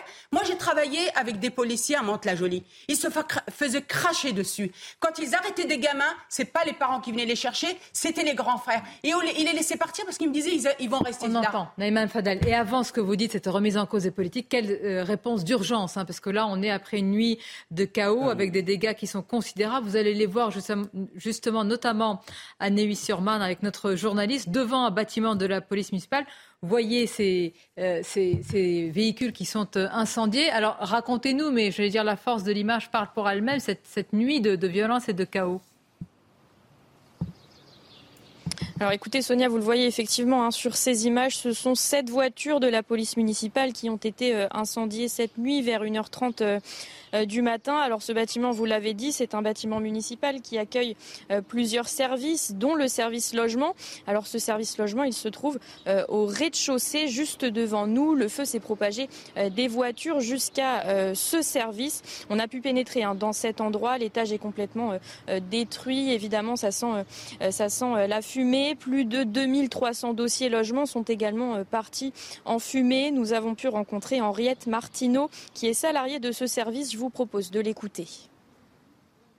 Tous les bureaux, tout a, tout a brûlé. Hein, tout ce qui était sur les bureaux, tout est, tout est parti en fumée. C'est la première fois et j'espère que ce sera la seule parce que c'est quand même très compliqué. Ça nous a fait vraiment verser une larme euh, de, de manière réelle ce matin parce que moi, je m'attendais pas. Quand j'ai vu les photos de l'extérieur, je me suis dit c'est juste la façade. Et quand je suis arrivé là, j'ai dit mais c'est pas possible quoi. Parce que là, c'est quand même. Euh, en dehors du fait qu'on aide des gens, on est, euh, c'est pas, un métier, c'est presque une vocation de s'occuper socialement des gens. Et là, on va se retrouver à ne pas pouvoir aider ces gens qui sont euh, nos vrais demandeurs. Alors voilà pour le bâtiment euh, municipal. Un peu plus loin, il y a également euh, la médiathèque de Neuilly qui a été incendiée cette nuit. De son côté, le maire espère que des aides de l'État seront apportées eh pour reconstruire les infrastructures qui ont été détruites. Merci euh, à vous. Et effectivement, c'est un spectacle désolant. Avec tout ce qui s'est passé, on oublierait presque euh, de quoi nous sommes en train de parler et qu'on oublie presque qu'il y a une enquête qui est en cours. Et malgré tout ce qui est en train d'arriver, c'est-à-dire le procureur de Nanterre qui demande que ce policier soit placé en détention, malgré la demande de suspension, hein, euh, ou de, en tous les cas de sanctions administratives, de ce policier, il est encore présumé innocent. Rappelons-le, ça n'enlève en rien le fait qu'il y a une victime, c'est dramatique et qu'on compatit à l'émotion de la famille. Est-ce qu'on peut tenir ce discours aujourd'hui en France sans être accusé d'un côté ou de l'autre par soit manquer de cœur, soit par de la récupération? Pourquoi on n'arrive plus à le tenir? Pourquoi? Bah, parce que je pense que c'est la force de tout ce que l'on voit aujourd'hui, les réseaux sociaux, euh, la, facilité de, balancer des messages les uns et les autres, euh, qu'aujourd'hui euh, il n'y a plus aucun respect non plus de la parole institutionnelle. La parole institutionnelle en premier lieu, ce sont les policiers. alors il y a policiers qui font des fautes, euh, ils doivent être sanctionnés, bien évidemment, mais ça, c'est à la justice de, le décider. Et, moi, comme d'habitude, j'ai toujours été très mesuré, posé, objectif et impartial sur des affaires qui ne sont pas finalisées avant de prendre toute position. C'est pour ça que je vous l'ai dit mm. tout à l'heure que je n'avais pas communiqué depuis 48 heures et que j'ai réagi hier en communiqué de presse au regard de la surenchère politique. Oui, mais pardonnez-moi, il y a la surenchère, on l'a dénoncé à l'extrême gauche, il y a aussi les mots du président de la République qui a dit hier quand même, euh, inexcusable, inexplicable. L'ensemble des organisations syndicales de la police nationale l'ont dénoncé parce que il y a un peu un mélange des genres entre l'exécutif et, euh, et, enfin le, le, le l'impartialité qu'on doit avoir euh, par rapport à une affaire qui est dans les mains de la justice. On va s'arrêter sur cela quand même, parce qu'un président de la République qui dit inexplicable euh, et, euh, que inexcusable, inexplicable, bah, il a clos l'enquête. Le, problème, le but, c'était de faire descendre la pression pour éviter la d'huile et la contagion. On a vu, ça n'a pas du tout fonctionné. Simplement, le président de la République, il a clairement bafoué le principe constitutionnel de séparation des pouvoirs. Le gouvernement était impeccable, lui pas du tout. Elisabeth Borne, aussi a court-circuité Le poids des mots, on va y revenir. Si je puis dire, pardonnez-moi de reprendre le second et le choc des photos, parce que véritablement les images de violence sont saisissantes. Une courte pause. On rejoindra également, si je puis dire, Éric Dupont-Moretti à Fresnes, à Fresnes avec ce qui s'est passé, cette tentative d'intrusion hier soir. À tout de suite. Et c'est dans une demi-heure que la marche blanche en mémoire de Naël va s'élancer depuis Nanterre. Avant cela, il y a énormément de, réactions de l'exécutif avec Éric Dupont-Moretti qui affirme que ceux qui crachent sur la police et la justice sont aussi les complices moraux des exactions commises. Gérald Darmanin qui a dénoncé la présence hier euh, de professionnels de, des émeutes d'organisation et qui a, vous allez en parler tout de suite, Michael de Santos, parler du dispositif police-gendarme ce soir. Les titres, c'est News Info. 40 000 policiers et gendarmes, dont 5 000 à Paris. Gérald Darmanin a annoncé le dispositif de sécurité pour faire face ce soir à d'éventuelles violences. Depuis Mont-Saint-Barreul, où la mairie a été attaquée, le ministre de l'Intérieur a également rejeté la mise en place de l'état d'urgence et annoncé la suspension du policier auteur du tir sur Naël. Et puis plus tôt dans la journée, le procureur de la République a annoncé l'ouverture d'une information judiciaire pour homicide volontaire et le placement en détention provisoire de ce même policier. Selon les premiers éléments de l'enquête, l'adolescent de 17 ans a refusé de s'arrêter, mis en danger des personnes quelques minutes seulement avant d'être touché mortellement. Pour autant, les conditions n'étaient pas réunies pour l'usage de l'arme à feu du policier. Et puis enfin, toujours à Nanterre, une marche blanche hommage à Naël débute dans une demi-heure devant la préfecture de la ville. La mère de l'adolescent de 17 ans a appelé à se réunir à une révolte pour son fils. Ce matin, Olivier Véran, porte-parole du gouvernement, a souhaité que ce moment soit solennel et pas une explosion de violence. Je voudrais qu'on regarde cette carte ensemble qui est édifiante sur euh, tout ce qui s'est passé euh, hier. Cette carte de France est une cartographie également des, violences et des, émeutes. Alors peut-être davantage, la voici, hein, euh, qui a quasiment touché alors beaucoup de villes. Et il y a quand même quelque chose de très particulier, c'est qu'il y a eu des petites villes, communes, provinces, etc. Et donc cette contagion, hein, Denis Jacob. Il manque Rouen, Alençon, Waterloo. Sens, euh, Compiègne. Sens, Compiègne. C'est ville du 93. La liste Donc la question, va-t-il y avoir contagion? Je veux dire, elle est déjà dépassée parce que c'était le cas hier. La contagion a déjà eu lieu. A déjà eu lieu. Déjà là, la contagion. Avec 40 000 policiers et gendarmes ce soir, euh, vous nous parlez de ce dispositif Sandra Bus. Oui, 40 000 policiers et gendarmes au niveau euh, national, dont 5 000 dédiés à la région parisienne, puisque c'est là que se sont concentrées une grande partie effectivement des violences urbaines cette nuit. Hier, pour vous donner une idée, on était à 9 000 policiers et gendarmes mobilisés pour la nuit et 2 000 donc pour la région parisienne. Et c'est un dispositif que vous ne qualifiez pas d'inédit, mais de conséquent, hein, Denis Jacquat, parce qu'il y avait eu cela lors des manifestations des, Gilets jaunes. Je vais vous traduire les quelques questions qu'il y a. Ce ne sont pas là, parfois, ce sont des interrogations du public qui disent, mais lorsqu'il y a eu la crise des Gilets jaunes, ça ne veut pas dire qu'on le souhaite, attention, mais il y a eu une méthode forte. Il y a eu une méthode forte qui a été utilisée, trop forte évidemment, avec des violences qui ont été inacceptables. Et on a l'impression que là, il y a une crainte d'un basculement pourquoi, euh, Madame Mabrouk, euh, vous soulevez une question euh, qui dérange? Pardonnez-moi de vous le dire. Mais si vous demandez ce soir aux policiers de faire vraiment leur travail, c'est-à-dire de ne pas prendre de pincettes et d'y aller vraiment, c'est-à-dire rétablir l'ordre public, vous allez vous retrouver avec des émeutes semblables à 2005 parce que les policiers aujourd'hui ne peuvent plus être ce dernier, ce dernier couvercle de la cocotte minute sociale qui va exploser. Je vais vous dire, c'est même le dernier, euh, je vais dire. Euh, mais c'est le dernier fil. C'est le dernier fil pour établir ce lien avec les habitants des territoires populaires. Parce qu'on parlait de l'extrême gauche tout à l'heure.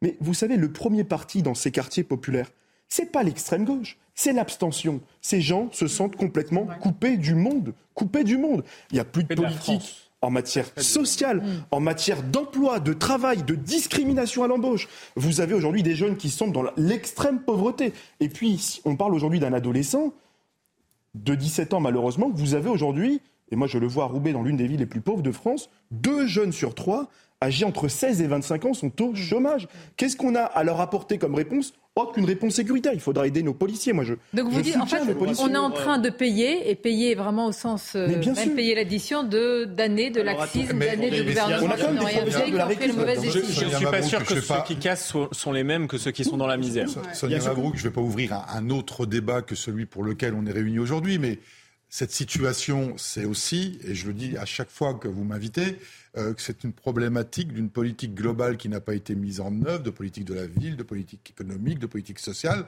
Et moi, je pose la question où est le rapport, le rapport Borloo?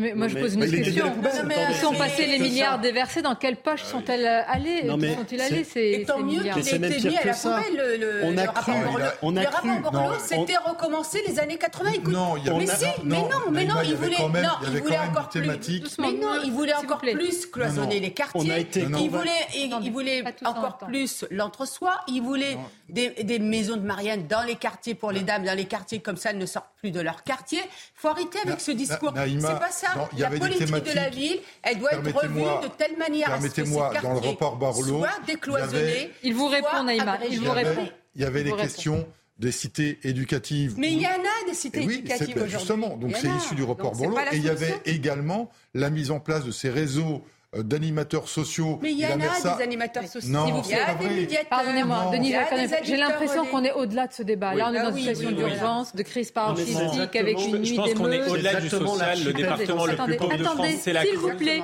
pas tous en même temps, vous aurez la parole. J'arrive. On, vit exactement l'archipel français de Fourquet.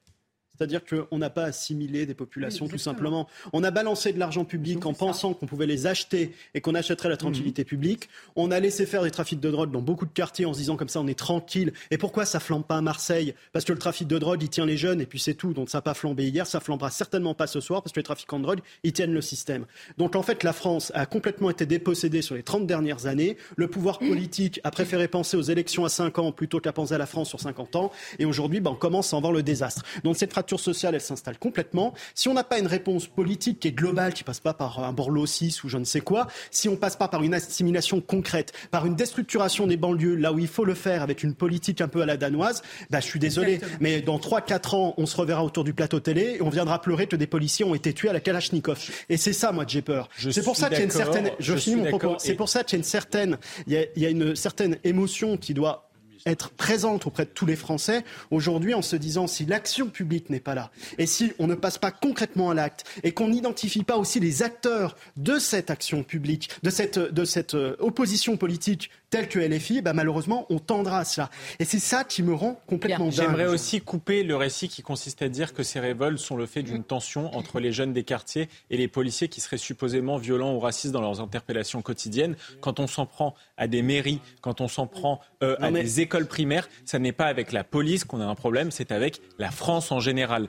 Et ce n'est pas une question sociale. La Creuse mais le département le plus pauvre de France. Désolé de dire qu'il n'y a pas le quart de la moitié de l'insécurité qui a été observée Un exemple symbolique. Vous vous souvenez de ce CRS pendant les manifestations Traoré? En 2020, il y avait un CRS noir devant, le, devant le tribunal judiciaire dans le 17, euh, qui avait été insulté de traître par les Traoré, la bande à Traoré. En fait, on est face à des personnes qui considèrent que la France est un ennemi. Et ils s'installent dans cette logique-là, avec le soutien de complaisants qui sont plutôt à gauche et qui considèrent que la République française, c'est quelque chose de blanc et de, de, discriminatoire. Le vrai problème, c'est que la, la, réunion du comité Adama Traoré, la manifestation avait été organisée pendant le Covid et à l'époque, les pouvoirs publics et le gouvernement lui-même n'avaient osé rien dire parce qu'ils avaient dit que l'émotion passait devant le droit. Et aujourd'hui encore, on considère que l'émotion passe au-dessus du droit, ce qui est, Pardonnez-moi, après 40, dans à peu près 20 minutes, il y aura cette marche blanche qui va s'élancer depuis Nanterre. Nous serons avec nos journalistes sur place. D'abord, il y a l'émotion, mais il y a aussi euh, une crainte autour euh, de risques hein, potentiels. Après euh, ce que certains ont qualifié de marche de la révolte. On va y revenir. Sur les images, il y a quelques instants, on voyait Sandra Buisson, le garde des Sceaux, Éric Dupont-Moretti, en visite à Fresnes. On a raconté ce qui s'est passé euh, euh, à Fresnes hier. D'ailleurs, on écoutera dans quelques instants un, extrait d'un son d'un policier que vous avez vous-même euh, récupéré. Est-ce qu'on peut parler véritablement d'une tentative d'intrusion quand même hier dans cette, cette prison? Bah alors, les, les, assaillants, effectivement, se sont, se sont approchés, n'ont pas réussi à, à, entrer, mais effectivement, le, policier avec qui j'ai discuté estime que c'était le, but. Au, national, sur les différentes euh, interventions qu'ont menées les, policiers, ils rapportent à plusieurs reprises que c'était euh, des guet-apens, c'est-à-dire que, euh, comme à leur habitude dans les violences urbaines, les individus euh, allument des, incendies pour faire venir euh, les, policiers et pour s'en prendre à eux. Et on a vu qu'à certains endroits, euh, ça a été les, équipes ont rapidement épuisé les munitions qu'ils avaient avec eux et ont dû être réapprovisionnées pour tenir le coup parce qu'il y a eu une, utilisation massive effectivement d'armes de, force intermédiaires, des, des LBD, des grenades lacrymogènes. La crainte, évidemment, ce soir, c'est un scénario qui va euh, crescendo. 40 000 policiers et, gendarmes, avec des appels parfois euh, à l'apaisement qui sont évidemment nécessaires. Mais on a l'impression, Aménal que ce sont autant de coups d'épée dans, dans l'eau. On dirait que l'ordre public et, que l'apaisement et le calme se décrètent. Ce n'est pas le cas. Et l'apaisement ne se décrète pas, il faut des signaux forts. D'abord, il faut que l'État ait le dernier mot. Il faut euh, aussi rétablir l'honneur de la police. Ce n'est pas la police qui est mise en examen, c'est un policier. Euh, moi, je retiens euh, d'abord ces dizaines de milliers d'interventions des policiers chaque année qui ont sauvé la vie à nos compatriotes, plus qu'une euh, minime, une minime série d'actes déviants qui seront discutés devant la justice. ici, cette, affaire sera discutée devant la justice. J'ai entendu tout à l'heure que, que, la justice ne se que, la justice ne se rendra pas sans calme. Euh, moi, je dis que, la justice se rend seulement s'il y a le calme. Pour retrouver le calme et l'apaisement, il faut remettre l'église au milieu du village. Il faut dire ce soir à nos 40 000 policiers et gendarmes, ce soir, c'est vous qui allez remettre l'autorité de l'État au milieu du Mais village. Mais c'est ça qui est totalement incompréhensible chez certains euh, élus de, de, l'extrême gauche, c'est-à-dire on peut à la fois appeler au calme et à la justice. En quoi appeler, ne pas appeler au calme pourrait euh, ne pas entraîner une action judiciaire. C'est tout l'inverse. Mais vous savez, vous savez, Sonia Mabrouk, il y a le débat euh, où il faut complètement revoir la police nationale, en gros la dissoudre, reprendre l'expression de la France insoumise, la refonder. et là, aujourd'hui, une affaire très dramatique que tout le monde euh, comprend, euh, on en fait le procès de la police nationale et des policiers. Et ça, c'est pas acceptable. Et moi, je salue le travail de mes collègues qui maintiennent l'ordre public. Hein. Oui, avec euh, donc on voit bien Elisabeth Borne qui répond à des, euh, des discussions, à des interpellations. On va voir de quel ordre il s'agit. Éric Dupont-Moretti qui est en visite euh, à Fresnes après ce qui s'est passé hier, cette tentative d'intrusion. Gérald Darmanin qui était dans, toujours à, à, Tourcoing, qui a dénoncé lui la présence d'organisations et de professionnels des, des, des émeutes. Et puis cette marche blanche euh, alors, est-ce qu'on peut poser la question Attention, parce qu'il faut prendre beaucoup de pincettes aussi, compte tenu de l'émotion et du caractère euh, inflammable de la situation. Évidemment, il y a une émotion qui est parfaitement légitime. Est-ce que le timing de cette marche blanche, l'enquête est en cours, il y a toutes ces récupérations politiques, est-ce qu'on peut s'interroger Madame, il faut dire la vérité à la maman, malheureusement, qui a perdu son enfant. Moi, je veux dire à cette maman qui s'appelle Mouna et qui s'est exprimée à la télé et sur les réseaux sociaux que je compatis, je compatis euh, je lui présente mes plus sincères condoléances, mais malheureusement, je ne viendrai pas à la marche à 14 heures. Je n'irai pas à la marche parce que je veux lui dire la vérité à cette dame. Je ne veux pas participer euh, à une marche avec des faussaires, des faux culs qui sont là uniquement pour faire de la récupération politique, qui sont là uniquement pour entretenir le chaos, la terreur, le désordre, pour entretenir la haine contre nos policiers. Moi, je veux dire à cette dame que la République sera toujours à ses côtés, que si un acte déviant a été commis, elle sera assistée, aidée, et seule la justice pourra réparer réparer son préjudice, réparer sa blessure. Moi, je mesure le chagrin profond. Une maman qui a perdu son fils. Euh, tout le monde mesure ici, sur ce plateau, la douleur et le chagrin. Bien sûr, mais je ne participerai pas un défilé. Je présenterai Bien, personnellement mes condoléances à la famille. Je ne participerai pas à un défilé euh, de Comment vous pouvez empêcher des élus de venir à une marche blanche aussi? Est-ce qu'il aurait fallu un message Si elle n'a pas été déclarée, le minimum, c'est que les élus s'en tiennent aussi euh, à ce qui est. Non, elle a été déclarée. C'est attention, c'est le, le trajet. Hein. Attendez, ça a été confirmé. Ça vous, ah, vous ne confirmez pas qu'elle a été déclarée? Au moment où je vous parle. Non, mais elle a été. Et ça rappelle la régularisation. Ce matin, à la première heure, elle n'était pas déclarée. Oui, mais après. Pas tous en même temps. La situation est déjà assez confuse. Vous nous confirmez qu'elle n'a pas été déclarée ce matin. À ma connaissance, elle n'était pas déclarée ce matin. Donc c'est pour ça que c'est compliqué d'organiser un service de sécurité pour le bon déroulé d'une marche, dès lors qu'il n'y a pas d'autorisation préfectorale pour la marche euh, et qu'on n'a pas un organisateur identifié, puisque pour déclarer une marche, il faut qu'il y ait un organisateur identifié. Et à partir de ce moment-là, avec les forces de sécurité, on détermine le trajet et on assure la sécurité pour que cette marche s'organise dans de bonnes conditions. Maxime Thibault. Non, mais la marche, euh, la marche, de toute façon, elle va être organisée aussi. Hein. vous avez parfaitement raison sur une structure plus classique. On a un délai à respecter, une organisation. Quand on est sur des marches spontanées, on a des, relations qui se font et ensuite une légalisation de, de, cette marche. Moi, je, je suis parfaitement d'accord avec ce que vous venez de dire et je vous en remercie parce que je trouve que ça apporte un peu de sagesse dans l'ensemble de ce débat. Tout comme moi, j'aimerais rappeler tout simplement qu'à un moment, il faut aussi rester sur nos gardes dans les jugements. Et, et je pense que les gens de sagesse ont su ne pas faire de commentaires sur l'usage de l'arme qui a été fait par ce policier et d'attendre tout simplement d'avoir les conclusions qui seront faites par la justice. Moi, j'ai été très choqué par le propos qui a été tenu par le président de la République parce qu'en disant que l'usage de l'arme était inexcusable, il a condamné définitivement cette personne à avoir un jugement qui ne pourra pas être contraire à la parole du président de la République. Alors que ce qu'on demande dans un État de droit, c'est que l'enquête puisse se faire sereinement, sans qu'il y ait d'entrave d'autres institutions, et surtout celle du président de la République. Donc ça, ça m'a, ça m'a effectivement beaucoup dérangé. Mais on s'est habitué à ce genre de discours depuis des années. Permettez-moi de dire qu'au moment de Jean si Choi, au moment d'Adama Traoré, quand on a si je peux permis aux people de faire la loi quand on a permis à l'émotion de prendre le pas systématiquement sur le droit, on a tué la possibilité de justice et de réaction politique saine dans ce pays. La réaction d'Emmanuel Macron, ce n'est pas une responsable de, responsable politique. C'est pas une, une, réaction de responsable politique, c'est une réaction de people. C'est un aveu d'échec. C'est une réaction de people qui est comparable à celle qu'a eu euh, euh Kylian Mbappé. C'est une violation manifeste du euh, principe de présomption d'innocence. Mais oui, mais parce qu'à force de mettre la com à tout va et de se vu la vidéo, à chaque quand j'ai vu la vidéo, on a compris, on a compris. S'il vous plaît, je voudrais rappeler. Euh, vous avez vu la vidéo Oui, je disais quand j'ai vu la vidéo, moi, je, je, je fais aussi des formations sur l'intervention des gendarmes.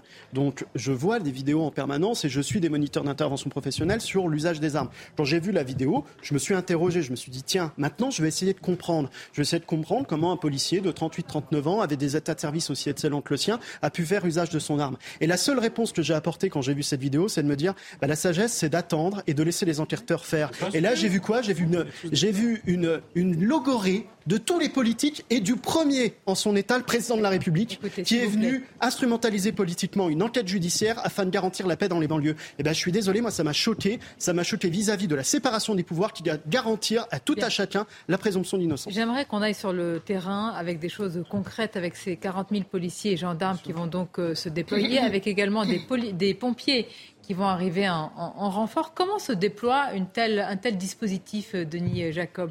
Alors c'est un plan d'action, si on peut dire, comme pour n'importe quel événement, euh, manifestation et autres, euh, qui est prévu euh, la veille au soir avec un dispositif très précis, le nombre de compagnies de CRS qui vont être mobilisées, comment elles vont être dispatchées, comment elles vont être orientées sur le terrain pour sécuriser des accès à certains à certains quartiers ou à certaines rues. et puis on investit les CRS euh, les, éléments sur l'île de France, ça va être les compagnies d'intervention et les compagnies de sécurisation et d'intervention. Ça va être les BAC, ça va être l'ensemble des commissariats. Euh, le ministre l'a annoncé 40 000 policiers, donc ça veut dire qu'il va y avoir des unités qui étaient prévues de travailler en matinée ou en début d'après-midi, qui vont être décalées pour travailler en renfort euh, le soir, de façon à mailler au maximum le territoire pour éviter d'avoir des attroupements, des regroupements vont se constituer pour euh, aller euh, brûler, casser et dégrader. Avec un propos quand même qui pourra lui être euh, opposé dès demain, mais ça c'est, si, je puis dire, le risque politique, Gérald Darmanin qui a dit que l'ordre sera rétabli dès ce soir, de manière affirmative. Il n'a pas dit l'ordre doit être rétabli, il a dit l'ordre sera rétabli dès ce soir. on ne peut pas reprocher en même temps un manque de fermeté et de la fermeté quand il y en a, mais il faut dire, Sandra Bisson, c'est un propos qu'on avait entendu de Christophe Castaner, qui était ministre de l'Intérieur au moment des Gilets jaunes. C'était le 8 novembre, euh, au tout, début des, événements. Et, le 8 décembre, pardon, et effectivement, le 1er décembre, il y avait eu l'attaque euh, de l'Arc de Triomphe. Et euh, le, 8 décembre, on avait vu quand même des scènes de de, violences urbaines dans Paris hein, à différents endroits parce que les équipes étaient extrêmement mobiles. Et euh, le soir, il avait euh, expliqué que, euh, selon lui, son action avait mis un coup d'arrêt aux violences. Et on a vu que ça avait.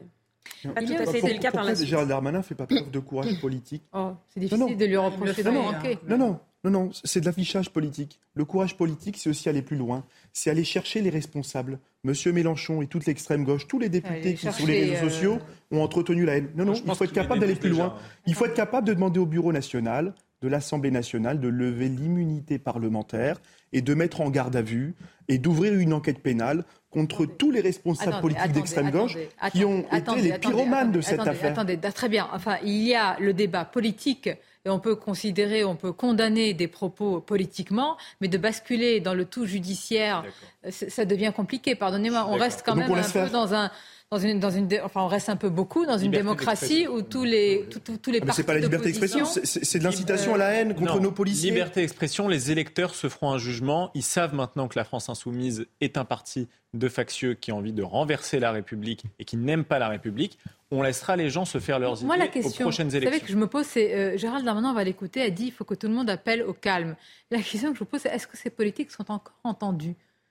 Ce serait bien, évidemment, que tout le monde appelle au calme, ça nous paraîtrait légitime, euh, pertinent. Ah. Mais est-ce que ces responsables politiques de tous bords sont encore entendus? Ils seraient entendus, Sonia Mabrouk, si tout le monde tenait le même discours. Mais ils ne sont plus entendus, il y a une forme de déconnexion. Oui, mais si vous avez tout l'ensemble de, nos élus, tout l'ensemble de nos élus, quel que soit le bord politique, et ce que c'est, c'est quand même ce qu'attendent les Français, c'est que face euh, à des situations graves, il y ait un front commun politique pour dire stop, euh, c'est pas ça euh, l'expression de la colère.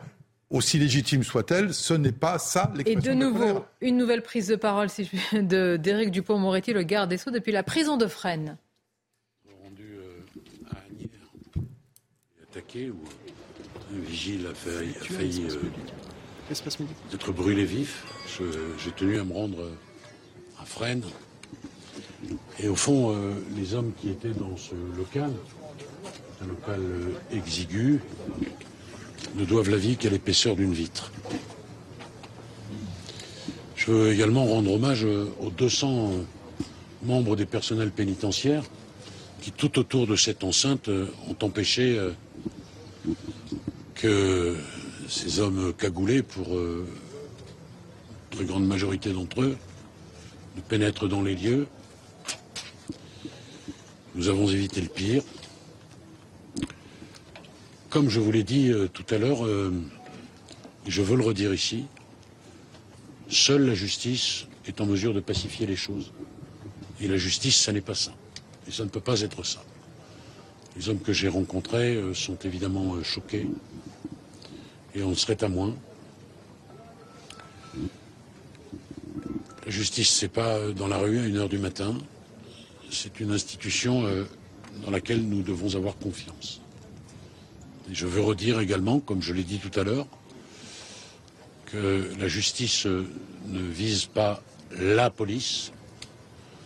Une information est ouverte contre un policier et vous m'accorderez que c'est évidemment euh, singulièrement différent. Pour le reste, euh, je ne peux que redire qu'il faut que nous soyons tous très attentifs aux mots que nous utilisons.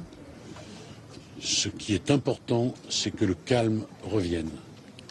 Et je veux également redire que certains irresponsables, depuis des mois, utilisent des formules et des mots qui tentent à discréditer la police et la justice.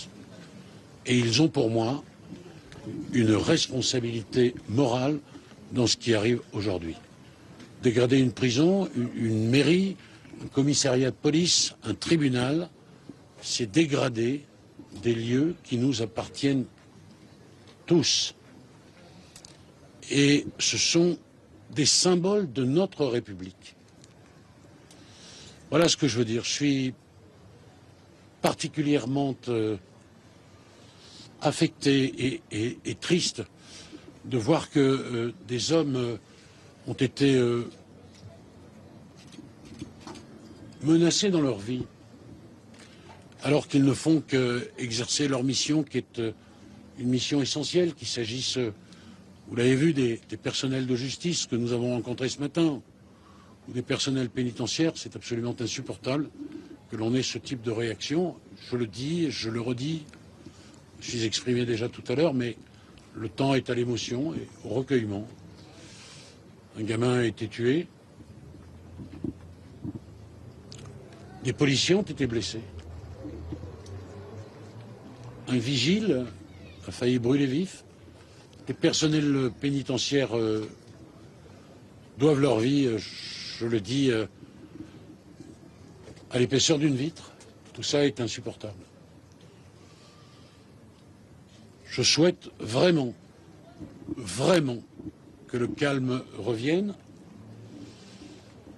et que ces exactions qui ont eu lieu cette nuit et la nuit précédente fassent l'objet d'une réponse pénale forte. Merci, mesdames et messieurs. Merci beaucoup. Question, sur l'état d'urgence. Est-ce que c'est à l'ordre du jour? Seule la justice est en mesure de pacifier les choses. Éric Dupont-Moretti, comme d'ailleurs le reste du gouvernement, qui rappelle, qui martèle que la justice doit passer, euh, qui évoque aussi ce, temps nécessaire. Et puis on a entendu une question, la journaliste à laquelle ne, répond pas l'exécutif. État d'urgence. État d'urgence, mais bon, est-ce que dans une telle situation, mettre même un, état d'urgence peut permettre, j'allais dire, euh, un arrêt des émeutes, que la rivière de la colère revienne dans son lit? Bah, si c'est nécessaire, oui, hein, on l'a déjà vu, hein, ça, a déjà été utilisé. Vous savez, on a quand même euh, mis des couvre-feux pour éviter d'avoir euh, le Covid, hein, donc on peut très bien avoir des couvre-feux pour éviter à certains jeunes d'aller dans la rue. Je veux dire, on n'est plus à, à, ça près. Après euh, l'état d'urgence, vous savez, rétablir l'ordre public, c'est aussi accepter de casser des œufs pour faire des omelettes. Donc maintenant, il faut voir s'il y aura le courage politique derrière de dire aux euh, forces publiques bah, qu'il y a certaines actions qui doivent être faites effectivement pour établir l'ordre. Très concrètement, ces actions ce soir, Denis Jacob, c'est-à-dire que hier, on a vu, enfin on a vu, nous ont rapporté été rapportées des scènes de policiers qui ont reculé face à la, face à la menace, véritablement, face à une forme d'attaque, hein, comme s'il y avait des assaillants. C'est-à-dire que ce soir, c'est autre chose, c'est un autre scénario en tout cas de votre côté. Si c'était aussi simple, si c'était aussi simple, le maintien de l'ordre, tout serait déjà réglé depuis longtemps dans notre pays. Vous, comprenez bien que l'action de la police vise à rétablir l'ordre public, mais qu'elle ne vise pas à le faire en allant blesser, voire tuer des gens. C'est pas ça l'action de la police. Il faut le rappeler, et je l'ai rappelé encore hier.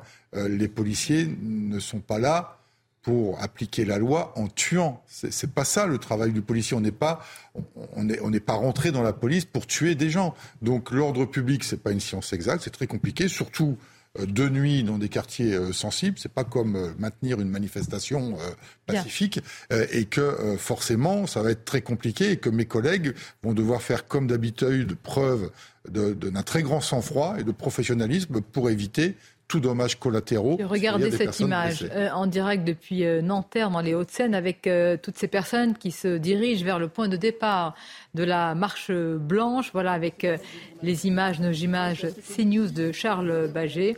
Il y aura probablement beaucoup, beaucoup de monde à cette marche blanche, des élus de la NUPES hein, qui sont déjà, qui euh, très certainement vont s'exprimer euh, euh, devant les, micros. Alors la question de la récupération politique, on l'a dit hein, tout à l'heure, ces mêmes parlementaires, ces mêmes élus qui avaient condamné vivement avec des mots extrêmement durs ceux qui faisaient de la récupération politique, Michael Sadoun lors de l'affaire Lola, lors de l'attaque d'Annecy, bien sûr, etc il est difficile de ne pas leur opposer aujourd'hui euh, les mêmes euh, griefs. Ils sont évidemment dans la contradiction, mais je ne reproche pas aux hommes politiques de faire de la politique. Je sépare très bien le sujet de la marche blanche qui se déroule aujourd'hui avec le sujet des violences. Je pense que là où Éric Dupont-Moretti fait une erreur, même s'il s'est bien exprimé sur la question, c'est qu'il fait penser que la réponse judiciaire ou politique est de nature à faire baisser les violences qui ont été commises hier soir. Ça n'est pas le cas. Ces gens-là prennent appui sur un fait d'actualité pour mettre le désordre dans la rue et renverser les institutions,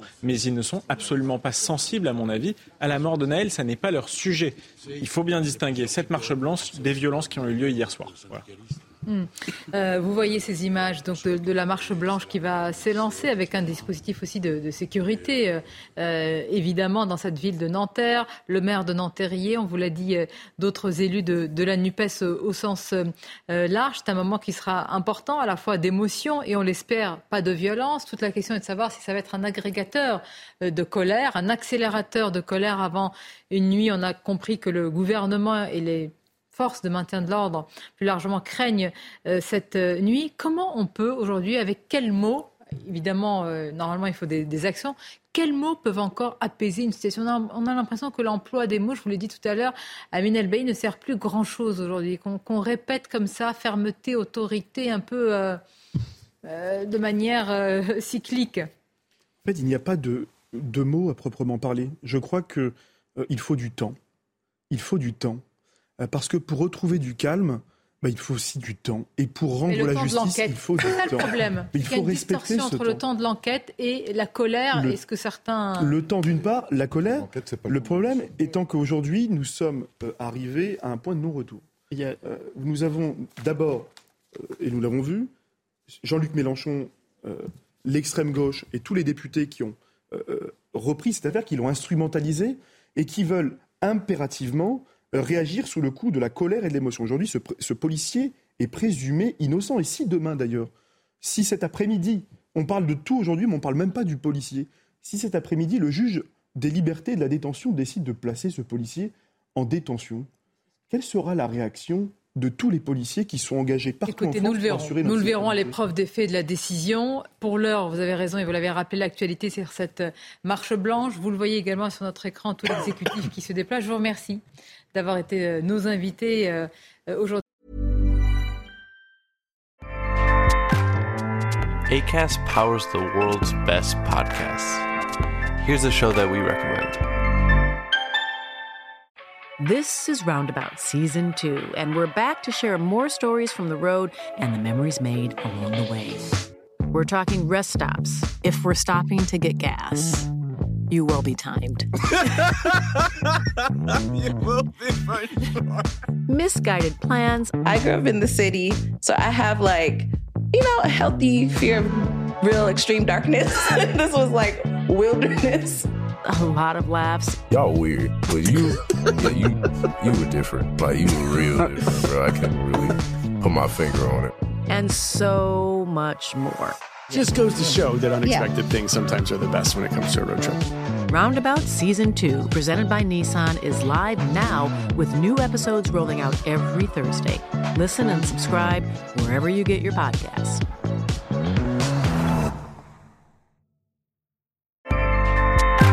ACAST helps creators launch, grow, and monetize their podcasts everywhere. ACAST.com.